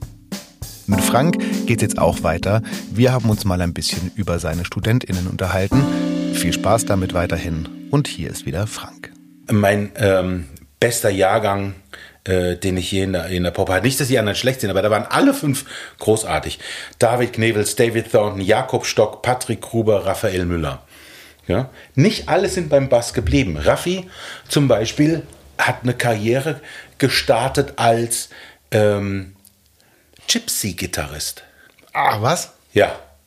Patrick Gruber ist, ähm, ähm, ist ähm, ein, so nennen wir mal den Base-Tech-Nerd. Also ich verweise immer an Patty, wenn Leute fragen, pass mal auf, wie kriege ich denn zum Beispiel die im Moment angesagten Sounds Prezi äh, mit Flatwound-Seiten, also wo tonal nichts mehr stattfindet, außer ein bisschen ja? Und Paddy schafft es da draus auch noch, ohne dass es jetzt aufdringlich klingt, eine gute Tonalität hinzukriegen, durch bestimmte Effektgeräte und so weiter. Also äh, immer wenn das jetzt auf so kontemporäres Zeug ist, wo ich nicht so firm drin bin, ja? Äh, ähm, dann, äh, dann ist es Paddy. Dann haben wir Jakob Stock. Jakob Stock hat äh, bei der, ähm, wie heißt sie, äh, Kelly äh, die, die Maite Kelly mhm. hat, hat äh, eine geraume Zeit gespielt. David Thornton äh, ist jetzt bei äh, Max Giesinger und David Knevels ist auch ganz gut in der, äh, ganz gut im Business. Also da bin ich ganz, ganz happy gewesen mit dem, mit dem Jahrgang. Und da hatte man zum ersten Mal auch sowas wie so eine, ähm, so ein Ansatz von Community. Das ist ja das, wo äh, ähm, ich bin ja so neidisch auf äh, Schlagzeuger ja, irgendwie können die Drama das. Mhm. Das ist auch, guck mal, diese ganzen Drama-Meetings, also in Salzgitter, alle zwei Jahre in Wo Paderborn. Du auch, äh, gerne mal genau, dabei bist. Äh, ähm, und ähm, und ähm, jetzt. Äh, Na, auch World Percussion Festival von der Poppe. Richtig, genau, World Percussion Festival. Das sind ja drei richtig groß, da sind internationale Leute dabei. Das heißt, die kommen teilweise von Übersee, werden da hingeflogen und machen da ihre Workshops. Absolut. Ja? Und ähm, und diese Community, das, das ist so großartig. Ja, und bei den Fünfen hatte man gesagt, okay, das sind auch dicke Freunde, äh, nach wie vor noch. Ja, und wenn, wenn, was weiß ich, der eine und nicht kann, dann äh, ruft er den anderen und sagt, kannst du mir nicht den Gig spielen und so weiter. Also die, die, die, die wissen auch alle, die, äh, äh du weißt dann halt, wenn der, wenn der dich dann vertritt, dann vertritt er dich gut und dann geht es auch wieder. Und dann wird auch, gibt es auch keine Konkurrenz. Und das muss ich auch noch sagen. Ähm, bei, bei Clear, beim, äh, beim ähm, ähm, Alex Clear.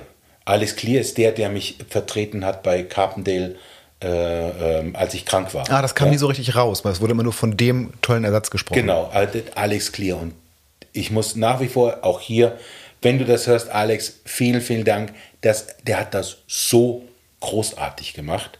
Und auch nach dem Gig, also nach der, nach der Tour, äh, du, wenn du wieder einsteigen willst, klar, ich bin sofort weg, also das ist dein Platz. und so weiter. Da war nie die der Hauch von irgendwie Konkurrenz. Denk im Sinne von, aha, jetzt bin ich da, habe ich schon mal einen, einen, einen Zeh in der Tür, einen Fuß, da kommt ja auch gleich dann der ganze Körper. Nichts, überhaupt nichts. Das finde ich ist zum Beispiel eine Geschichte, die man den Bassisten eigentlich äh, zuordnen kann. Also Egos bei den Bassisten ist relativ selten. Ich glaube, das ist jobbedingt, oder? Ich habe mir da schon oft Gedanken drüber gemacht. Ähm was es heißt, ein guter Bassist zu sein. Und natürlich, wie immer, äh, an jedem Instrument gibt es irgendwie eine gewisse technische, sage ich mal, gewisse technische Mindestanforderungen. Mhm. Aber Bassistin sein ist schon auch echt ein Ego-Ding, weil man ist immer der Mensch, äh, der irgendwie gefühlt zumindest in zweiter Reihe steht. Man ist Klar. immer eine Begleitende, man hat wahnsinnig viel Verantwortung, das mhm. merkt bloß keiner. Mhm. Schlimmstenfalls ist man der, wo es für sechs Seiten nicht gereicht hat. Mhm. Ähm, ja, man hat eine unheimlich große tonale, genauso aber auch wie eine unheimlich große rhythmische Verantwortung. Mhm. Trotzdem steht man hinter den GitarristInnen und so genau. zurück. So, also man muss, um sich da wirklich rein vertiefen zu wollen, muss man schon ein Non-Ego sein. Der, also eine Server-Natur. Ja, genau. Ja? Also du servierst. Und das sind zum Beispiel auch äh, so Parameter, die für mich wichtig sind, wenn ich Bandcoaching mache. Dass die Hierarchie in der, in der, in der Band klar ist also es gibt ganz, ganz selten Situationen, wo man, wo man in der Musik wirklich basisdemokratisch arbeiten kann. Ja, und äh, die gibt es, aber äh, ah, die, die, sind schwierig. ganz selten, ja. Aber dass man, ähm, dass man so bei, bei Bandstrukturen dann weiß, wo sein Platz ist und auch wie wichtig dein Platz ist, selbst wenn du nicht, äh, äh selbst wenn du nicht in erster Reihe stehst. Ja? Und ähm, weil das jetzt ganz die, die ganze Struktur in der Regel nicht funktioniert, wenn, wenn du nicht funktionierst. Also das sollte man nie unterschätzen. Das ist auch so ein Credo, was so gebetsmühlenartig äh, dann mache. Also es gibt, und nochmal zurückzukommen, es gibt tatsächlich äh, so im Laufe der, der, ähm, der Geschichten, also im, in der Popakademie, gibt es schon den einen oder anderen, die, der, die, der wirklich sehr, sehr gut dabei ist. Ja? Ähm, auch zum Beispiel Alex Broschek, äh, ähm, der ähm, ist dann der Basser von Alice Merton. Ah, okay, ja. Einer der, muss man sagen, was man so bezeichnen, eines der größten Erfolge der Popakademie, nämlich ein Projekt, das ziemlich fast exklusiv aus Popakademie-Absolventen mhm. besteht. Und Mittlerweile in, ist der Gitarrist dann äh, jemand anders, aber der war früher auch. Genau, aber das Team damals, ne, also genau. Alice selber mhm. und auch das ganze Team drumherum mhm. und äh, international Top Number One Hit äh, mhm. mit ähm, No Roots, no Roots mhm. gemacht und also ähm, richtig großes Ding. Und zurzeit läuft es auch wohl in, äh, in den USA besser als in, äh, in Europa bei denen. Also sie sind relativ äh, viel da drüben. Und ähm, das ist natürlich, wenn man das als Beispiel nimmt, es ist natürlich, äh, man nimmt es ja ganz gerne als Beispiel immer wieder, weil es ist natürlich auch so ein Aushängeschild. Aber äh, ich versuche das mal äh, umzudrehen, dass das ist der Idealfall. Also diese Band ist tatsächlich der Idealfall gewesen, wie man sich so ein, wie man sich so ein Studium äh, vorstellen kann. Das wird es mit Sicherheit so, so schnell nicht mehr wieder. Naja, aber äh, es ist ja auch einfach die nur. Haben sich, die haben sich seit der ersten, seit dem ersten äh, Semester ist die Band so geblieben, wie sie, wie sie war. Da war nichts anders. Also da ist so, so, so gut wie nichts passiert in der Band dann, ja. Also das, war, das war ein Glücksfall. Das passiert eigentlich, das ist das erste Mal gewesen, dass sowas äh, passiert. Und, ähm, und insofern fand ich das auch, fand ich das schön und ich bin echt stolz auf die Dame. Also, die ist eine, die ist eine ganz tolle, das ist eine ganz tolle Sängerin und ähm, ich drücke, äh, ich drücke auch weiterhin die Daumen. Mein lieber Frank, äh, wir sind, wenn wir mal irgendwas sind, wir sind jetzt gerade erst so gut 10, 12 Minuten im Gespräch, aber trotzdem wird es langsam ein bisschen langweilig. Nein, Quatsch, wir sind schon wahnsinnig lange im Gespräch und es ist, äh, ich habe leider auch noch gar nicht alle meine Fragen gestellt, aber doch müssen wir den Podcast so langsam auf eine hörbare Länge vielleicht reduzieren. Den zweiten Part irgendwann, so, genau. Oh, da muss ich, äh, vielleicht mache ich irgendwann eine B-Seitenstaffel, weil ich habe ein ähnliches Gespräch, hatte ein Gespräch mal mit Bertram Engel auch mhm. in diesem Podcast und da war es auch so, dass wir dann irgendwann nach einiger Zeit sagten, so, wir müssen jetzt langsam mal aufhören, aber es sind noch gar nicht alle Fragen gefragt. Äh, irgendwann, ich spare mir ein paar Folgen auf, da muss ich dann irgendwann die B-Seite jeweils so rausbringen. Sehr gut. Aber trotzdem verlässt kein Gast diesen Podcast, ohne unsere einzige Rubrik durchlaufen zu haben. Und zwar das berühmt-berüchtigte Ton-Talk Freundebuch. Ich stelle dir eine ähm, einen Haufen relativ kurzer, einfacher Fragen, die man normalerweise relativ kurz und einfach beantworten kann, die häufig infantil scheinen, was kein Zufall ist, weil es tatsächlich alles Fragen aus dem Freundebuch eines achtjährigen Mädchens sind. Aber Es kamen schon ganz interessante Antworten dabei raus und jeder Gast und jede Gästin hat das schon durchlaufen. Ich bin sehr gespannt. Bist du bereit? Jo, gut. Mal schauen. Alles klar. Das Tontalk Freunde Buch mit Frank Itt. Mein Name. Frank Itt. Mein Spitzname. Einige. Zurzeit also Fräskante. What? Ja, genau. Fräskante. Habe ich sogar einen Becher mit äh, dem Aufdruck Fräskante. Das kommt aus Arrowhead-Zeiten. Ah, ist klar. Okay. Jetzt bin ich wirklich gespannt auf die Antwort. Haarfarbe. Haarfarbe dunkelblond. Ja, sieht man. Ja, ja, Doch also nicht. mittlerweile grau. okay. Äh, Augenfarbe. Blau. Meine Lieblingsstadt.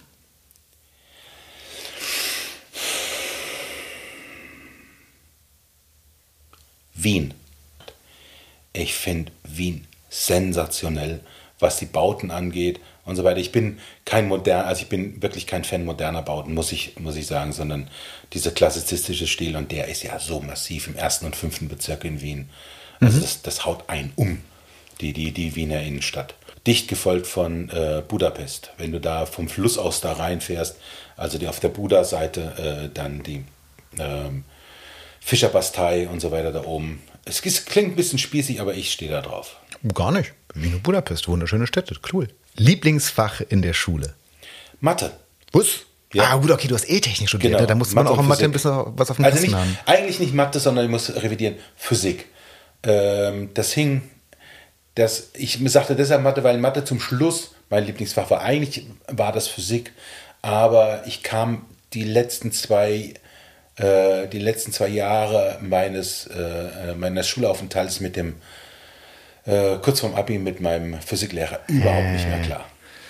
Was waren deine Leistungskurse im Abi? Mathe und Physik. Ah, wie war dein Abischnitt? Das war der zweitschlechteste äh, äh, Schnitt in der Schule mit 3, glaube 3,34 oder sowas. Frage ist wahnsinnig ehrlich, aber hey, Kunststück, du hast Mathe und Physik als Leistungskurse. Ich hätte damit einfach kein Abi gemacht, würde ich sagen. Aber äh, du hast schon gesagt, du bist mit deinem Physiklehrer nicht klargekommen, mhm. aber hier zur nächsten Frage, da ist was Schöneres. Lieblingslehrerin?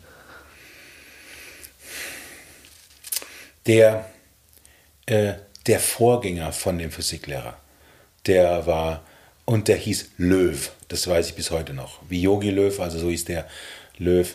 Und ähm, der hatte das, der hatte das wirklich drauf. Zumindest hat der bei mir alles getriggert. Das ja. ist ja immer so ein Ding, ne? das weiß man immer nicht genau, weil man, ich, ich kenne auch so Lehrer, wo man sagt, ähm, oder Lehrerinnen, wo man sagt, ey, die, der oder die haben es richtig drauf, so. Das ist aber, vielleicht liegt es ja auch nur an mir und also an der Chemie, die haben es drauf. Wahrscheinlich. Also ich hatte zum genau. Beispiel, ich hatte mal einen Mathelehrer, ähm, auch im Abitur und der war ziemlich hart und ziemlich so zügig und das war voll mein Ding. Ich habe bei dem super, mal, ganz viele um mich herum haben geflucht und ah, oh, ich kriege das nicht hin und ich lerne das bei dem nicht und bei anderen viel besser. Und aber zwischen uns hat es irgendwie gefunkt, das hat funktioniert. Manchmal ist es, glaube ich, einfach nicht die Sache. Genau. Ja. genau. Und so hatte ich auch dann Physik zwischen 1 und 4, glaube ich, alles. Hm. Das kann ich gut nachvollziehen. Werden wir ein bisschen weniger tiefgründig, sag mir doch mal deine Lieblingsfarbe. Meine Lieblingsfarbe. Hm, sagen wir mal, gedeckt ähm, Pastell. Ja, naja, gut. Also ich meine, so eine Farbe, die du da anhast, gell? das ist ja nicht Pastell. Das stimmt, das ist ja kräftig, ja, aber das ist aber, gedeckt. Mh, okay, nicht, ja? nicht grell. Ja, nicht auffallend, mhm. also unauffällig. Lieblingsfarbe unauffällig. Sehr Welche gut. Oh, Schattierung oh, auch immer sehr unauffällig. Ähm, Lieblingstier? Katze. Ah, sehr gut. Bin ich Katzen groß geworden. Äh, Obwohl, ja. wir haben jetzt hier in der Scheune zwei Uhus, ein Uhu-Pärchen. Also ein, ein, ein, ein Kreuzchen, also ein Kreuzchenpärchen. Und die, die, die, heißen Socke 1 und 2. Und ähm, ja, die laufen den Katzen bald den Rang ab, meinst du? Ja, naja, aber die kannst du ja nicht knuddeln, gell? Nee, die, stimmt. Aber äh, Ach, einmal Katze, immer Katze. Ansonsten Katzen. Ich bin Katzenfan. Jetzt bin ich sehr gespannt. Meine Hobbys. Musik zählt nicht. Mhm. Also ich bin, man kann es wirklich sagen, ich bin Hobby-Hausmeister. Wir, wir wohnen ja zu dritt meine Ex-Freundin, also mit der ich auch dann nach Hamburg äh, äh Die, die gesagt also die, hat, wir kaufen da mal was. Genau, ja. das, äh, wir kennen uns jetzt. Oh, es wird. Das wird 40 Jahre sein. Ach du gut, Scheiße. Gut, dass wir es erwähnt ja. Und, ähm, und äh, sie ist für die Orga zuständig. ja, ihr Lebensgefährte fürs gute Essen und äh, ich bin für äh, die technische Seite zuständig. Also, dass alles funktioniert. Hier, hier im Haus zum Beispiel gibt es, ich glaube, zehn Computer oder sowas mit drei Betriebssystemen, äh, Mac, Linux, Windows ja, und so weiter. Das muss alles funktionieren und das, die müssen alle miteinander verbunden sein. Und dann gibt es äh, äh, äh zwei NAS hier, also ähm, wo wichtigste Daten zwischengespeichert werden. Und ähm, einmal in der Woche gespiegelt zu einer zweiten NAS in einem anderen Raum. Also es ist relativ aufwendig, der ganze Kampf für Datensicherheit. Dann, wenn du das hier siehst, das habe ich alles selbst gemacht. Mhm.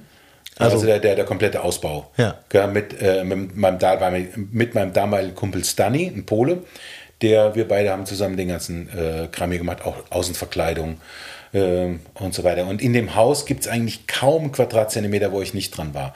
Dort, wo die jetzt wohnen, also ähm, die, die, meiste Elektrik habe ich dann selbst äh, ähm, reingesetzt. Ich habe hier eine Werkstatt drin, ich habe eine kleine Elektrowerkstatt unter mir, ich habe in der in der Garage einen Oldtimer stehen und da auch eine kleine Autowerkstatt, aber nicht mit Hebebühne und so weiter. Wie hieß noch damals der, der in dieser Serie der Handwerkerkönig? Ähm hör mal, wer da hämmert? Ja, ja, genau. Wie hieß der? Tim äh, Taylor? Tim, Tim, Tim, Tim, Taylor? Nee, nee, Tim. Äh, äh, äh Tim. Ja, aber ich war Tim und dann noch. Irgendwie genau, wie Tim äh, mhm. mit Tooltime. Ja. Genau. Aber ein bisschen so. Also der ja, so. Ja, ja, ja, genau. Und ähm, ich mache vieles, ich mache vieles selbst. Ja, sehr ausgleichendes Hobby, kann ich mir mhm. vorstellen, im Verhältnis zum Beruf. Ähm, ich esse am liebsten. Oh. Also ich kann nicht sagen, dass ich Vegetarier bin. Ähm, wobei mein Lieblingsessen tatsächlich ein vegetarisches ist, aber das wirst du nicht kennen. Das, wird, das kennt eigentlich keiner. Das ist ein Essen, was die Mutter meiner Ex-Freundin äh, früher gemacht hat. Das ist ein, ähm, arme Leute Essen aus der Oberpfalz. Das heißt Buttermilchbaumkerl. Kannst du nicht kennen. Nie gehört. ultra speziell. Ich habe das ein bisschen gepimpt für mich. Ähm, das, dieses Rezept gibt es äh, übrigens tatsächlich gedruckt in einem Buch, nämlich äh, der, der ähm, Holger Stanek von, von, ähm, äh, von Sandberg mhm. hat mal ein Buch rausgebracht, äh, äh Bassisten. Äh, äh, stimmt, stimmt. Ah, und da bist du drin mit diesem Rezept. Ich, drin, ich weiß, dass es dieses Buch gibt, äh, liebe, liebe Freunde. Sandberg, eine äh, Bass- und Gitarren. Warte mal, ich guck mal. Eine, eine Bass- und Gitarrenmanufaktur aus meiner äh, Wahlheimatstadt Braunschweig. Und genau, da gab es mal ein Basskochbuch, das Frank gerade mal aus dem Regal sucht, um die Buttermilch. Baumkerl. Bonkerl. Baumkerl. Baumkerl. Baumkerl. Zu das finden. ist ganz schwer zu, äh, alleine zu sprechen. Scheiße, das habe ich vorne, weil die vorne, weil vorne der Koch ist. Und äh, das ist dann mit noch einem Spinatauflauf. Also mit einem Spinatauflauf kombiniert. Buttermilch, Baumkerl mit einem Spinatauflauf. Das ist eigentlich tatsächlich mein Lieblingsessen. Scheißarbeit, das zu machen, diese Baumkerl, weil das ist, das ist Brandteig der dann geschupft werden muss. Und ich kann nicht schupfen, also muss ich erstmal schöne äh, eine, eine, Rolle machen ja, und dann klein schneiden und so weiter. Dann muss das nochmal in die Pfanne und dann nochmal in den Ofen. Dann nochmal während, während der Spinatauflauf äh, äh, Garten mit, mit Schmand oben drüber und so weiter. Äh, muss dann noch äh, später dann Pinienkerne oben drauf und so weiter. Also es ist eine richtig das ist der ist Punkt, Das ist der Punkt, äh, an dem äh, die Hörenden auch wirklich anfangen, Hunger zu kriegen. Ich weiß zum Beispiel von einem Dauerhörer, äh, der diesen Podcast eigentlich fast immer freitagsabends und dann beim Kochen hört. Liebe Grüße, Stefan. Genau. Ähm, viel Glück beim Kochen. Genau. Und Spaß. Vielleicht, wenn es ja mal Buttermilch, mhm. Buttermilch Baumkerl. Baumkerl, genau. So. Und wenn du die dann so isst, diese Buttermilch Baumkerl mhm. mit dem äh, Spinatauflauf, was trinkst du dann am, am liebsten?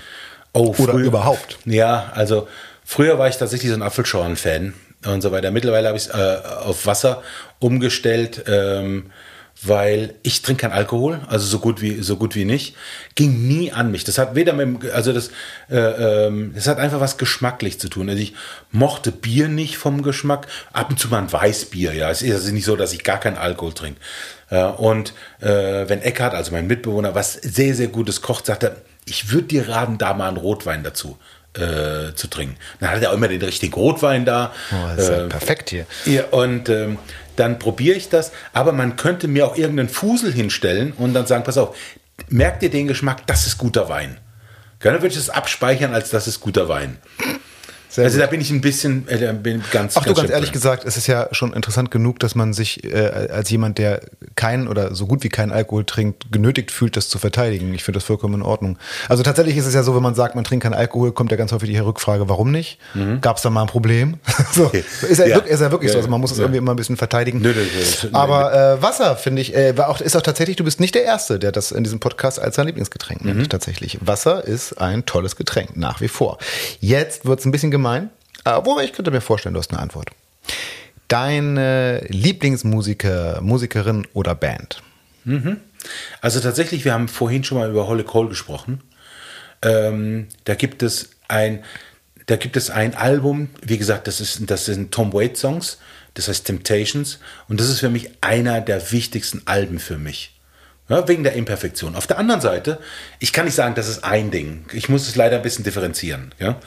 Äh, natürlich für mich nach wie vor Demons and Wizards. Da, da, da, Uriah und, Heep, ja, Easy genau. Lover, toller Song.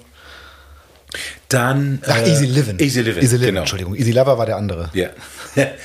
Das war Phil Collins. Genau. Ja, mit, äh, wie, wie hieß er noch? Phil Von Earth, Wind Fire, der Sänger. Ja. Ne? Bailey? Philip Bailey? Philip Bailey, genau. Ähm, dann, äh, und dann gibt es eine, eine Platte, die ich sehr gern höre, das ist Carl Jenkins, äh, Adiemus 2.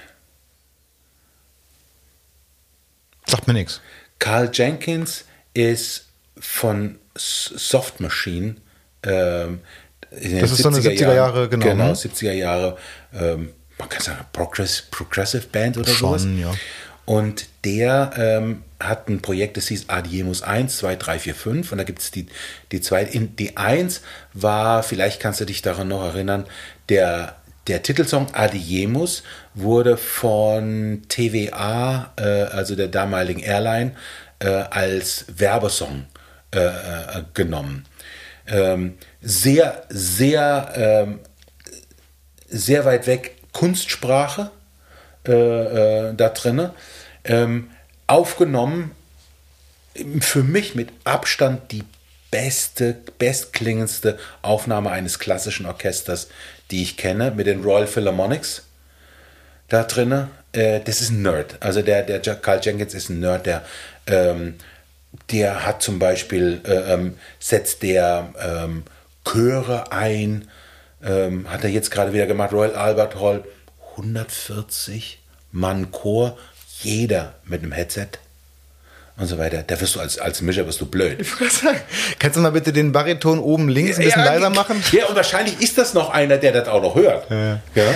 Und Krass. so weiter. Also das sind so meine drei, äh, äh meine drei äh, Platten, die ich sehr, sehr gerne. Und äh, halt mich nicht für, aber da gibt es äh, eine Platte, die 99 rausgekommen ist, George Michael, Songs from the Last Century.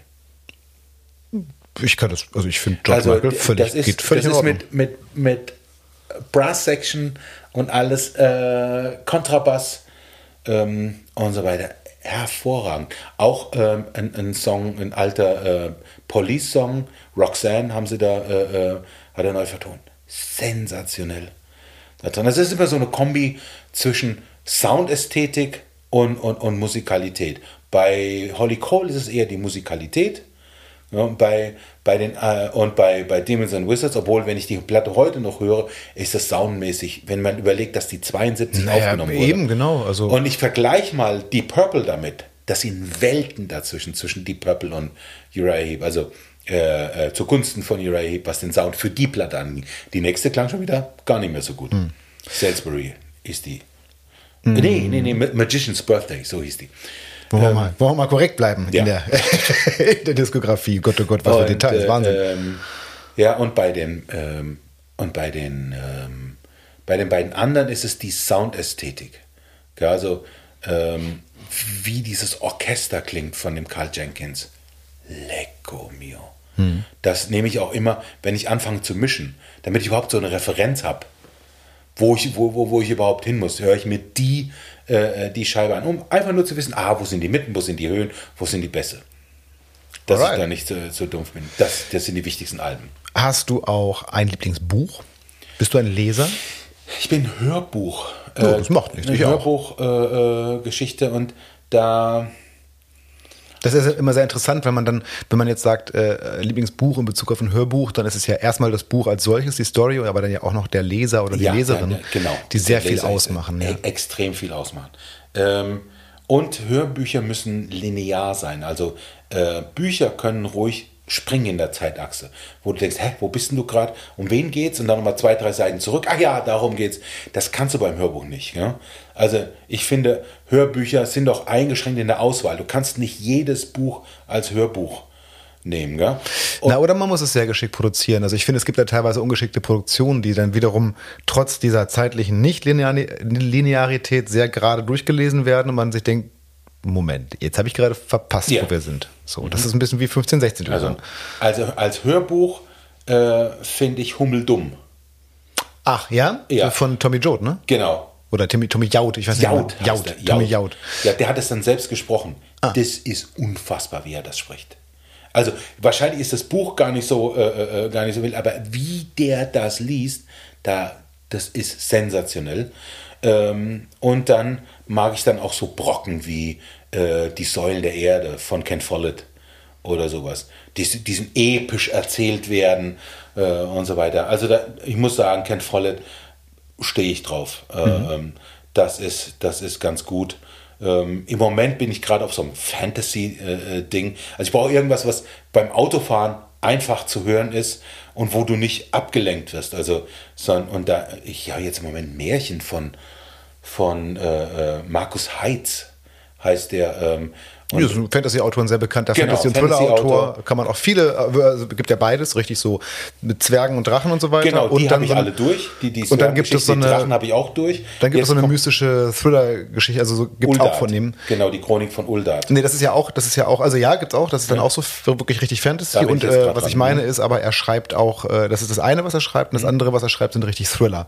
Immer auch mit so einem leicht mystischen Einschlag, ja. ganz, ganz leicht, aber es sind richtig Thriller. Ja, und das sind, genau, und ich suche halt teilweise auch Geschichten, die aufeinander aufbauen. Weil, guck mal, die, die Fahrten, die ich mache von, von hier bis nach Mannheim, die dauern ja, ja. zwischen sechs, sieben Stunden. Und dann ist ein Buch vorbei und man findet es schade, dass man die Charaktere jetzt nicht wieder sieht. Und wenn man aber so eine Reihe Richtig. hat, sieht man sie wieder. Ja, genau. Ja. Genau. Und jetzt bin, bin ich da gerade dran äh, äh, an seinem Durchbruch 2017 hatte der ja einen Durchbruch mit diesen Chroniken von Uldart oder so. Da, da bin ich jetzt dran. Das ist schön zu hören und auch der äh, äh Sebastian Steck heißt der, glaube ich, der das, der das äh, äh, liest, hervorragend. Ich hab, assoziiere gerade einen anderen Leser mit dem, aber ich weiß auch gerade nicht wen. Das ist mit Sicherheit nicht der einzige Sprecher. Also nee, der, nee, ah, der, der, der hat mehrere, Autor. mit Sicherheit nicht. Mit Sicherheit nicht. Mhm. Ähm, trotzdem machen wir hier mal in unseren äh, Fragen mhm. weiter. Jetzt bin ich auch sehr gespannt, ob es sowas in deinem Leben gibt. Einen Lieblingssportler oder Lieblingssportlerin?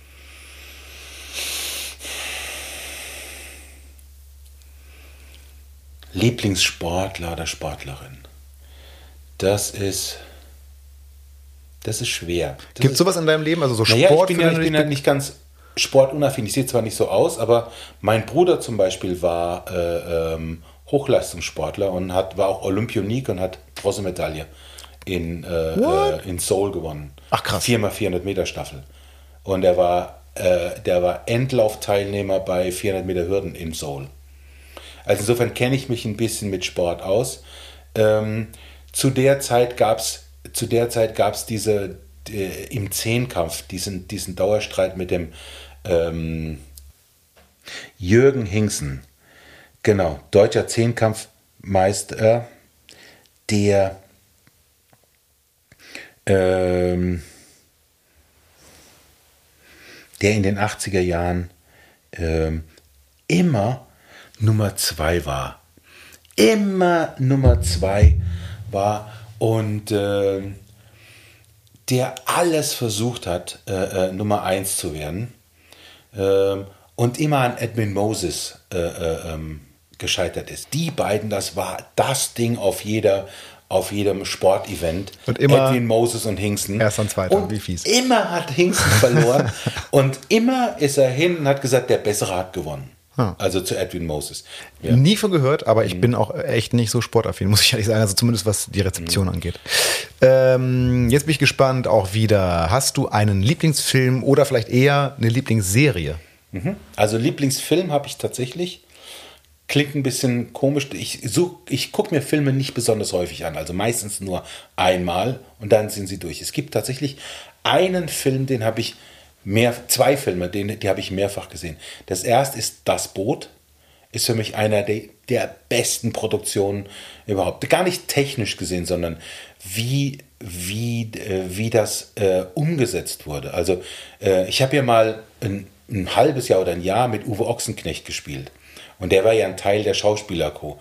Und dann musste ich natürlich fragen, sag mal, wie war denn das in das Boot? Ja, das, das, das sah ja bitter aus. Und so, ja, das kannst du dir, was glaubst du denn, was der gemacht hat mit uns? Der, wir haben die ganze Zeit in dieser scheiß Röhre da gesessen. Ja, was glaubst du, wie bei uns auf den Sack ging? Und das wollte der genau äh, äh, äh haben da drin. Ja? Also diese beklemmende Atmosphäre ja, der in, den, äh, in diesen U-Boot-Geschichten. Also, und ich habe den Film tatsächlich in allen drei Versionen, die zur Verfügung stehen, äh, gesehen. Also es gibt ja die Kinoversion, es gibt die Director's Cut Version und es gibt die lange Version. Also die Kinoversion war, glaube ich, dann knapp zwei Stunden, die andere 2,30 und dann die lange Version viereinhalb Stunden. Viereinhalb Stunden? Mhm, also es ist ein Dreiteiler. Okay. Aber aus dem Filmmaterial. Ja.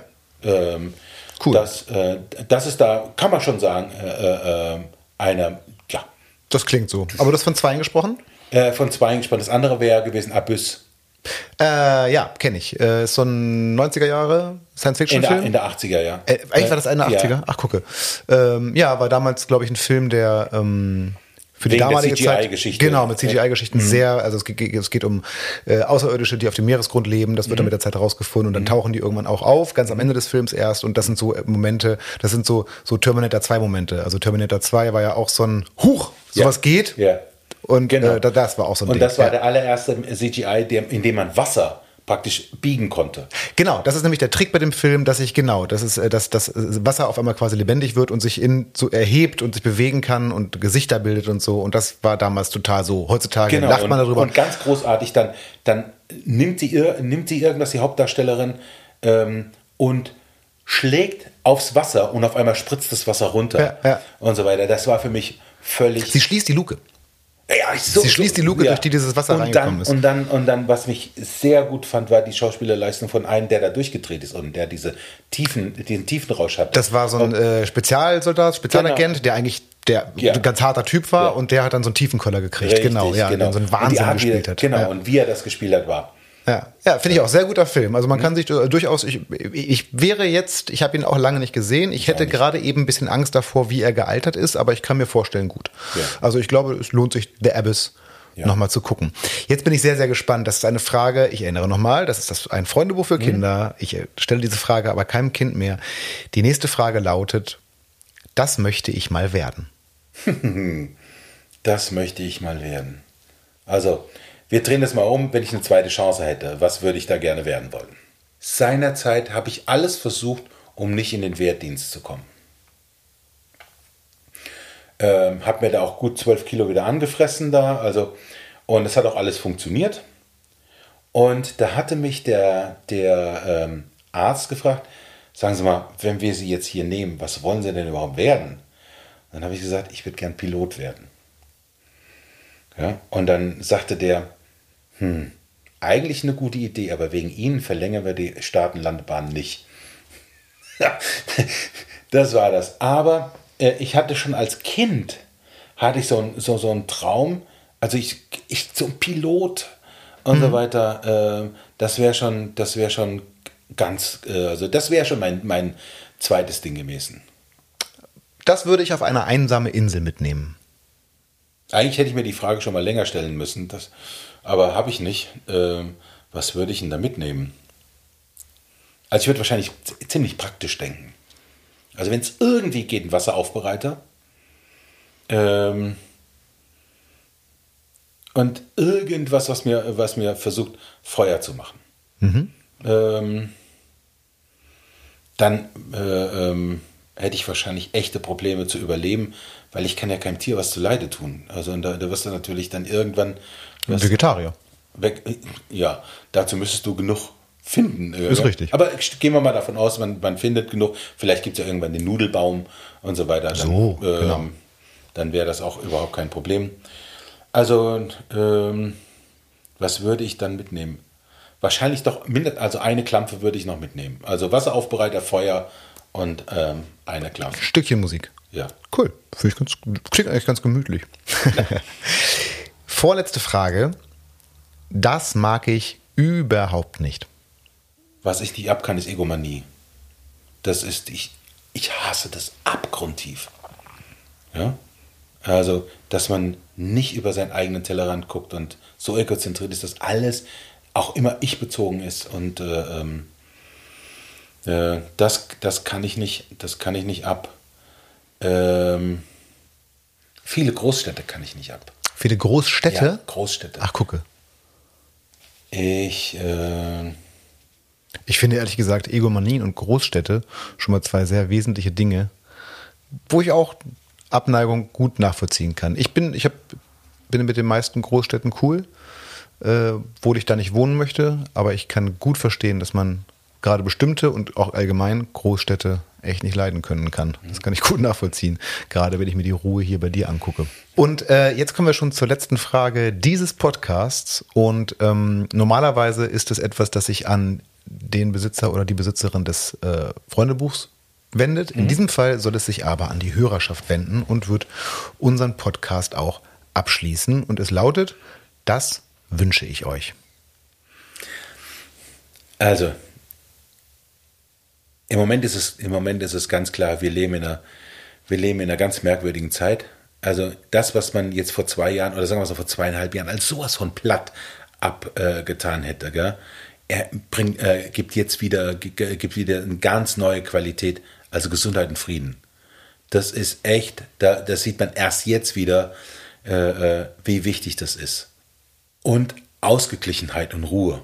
Ausgeglichenheit braucht man, um einen klaren Kopf zu haben sobald man panisch ist, äh, äh, ähm, reduziert sich ja das ganze, das ganze Tun auf, glaub, was sind das? Drei Sachen.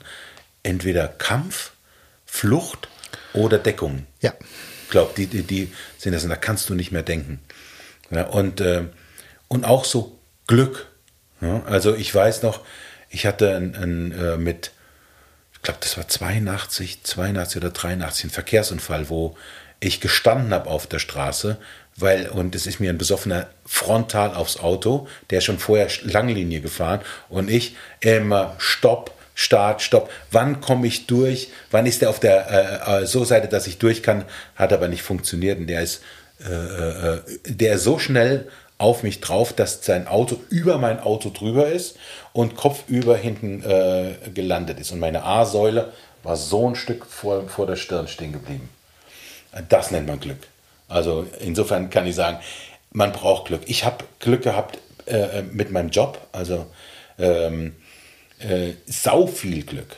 Ja, also ähm, äh, wie, wie, wie komme ich denn sonst dazu, dass zufälligerweise so ein A&R äh, von CPS auch der äh, äh, Manager von und der Komponist oder Pro Producer von Jennifer Rush ist? Wo, warum bin ich gerade mal da in einem Musikladen, wo der, wo der äh, äh MD von Carpendale gesagt hat, ja, ich brauche noch eine, eine, komplette Band. Also, wenn das kein Glück ist, ja, also, ähm, und ich kann wirklich mit nichts sagen, ich habe darauf hingearbeitet. Ich kann nur dann später sagen, okay, dass ich zum Beispiel bis dato nicht rausgeflogen bin bei Carpendale, darauf bin ich stolz. Hm? Aber da reinzukommen, habe ich nichts für getan. 0,0. Ja, also insofern, das sind so die, die was haben wir, fünf Argumente, ja, genau. glaube ich.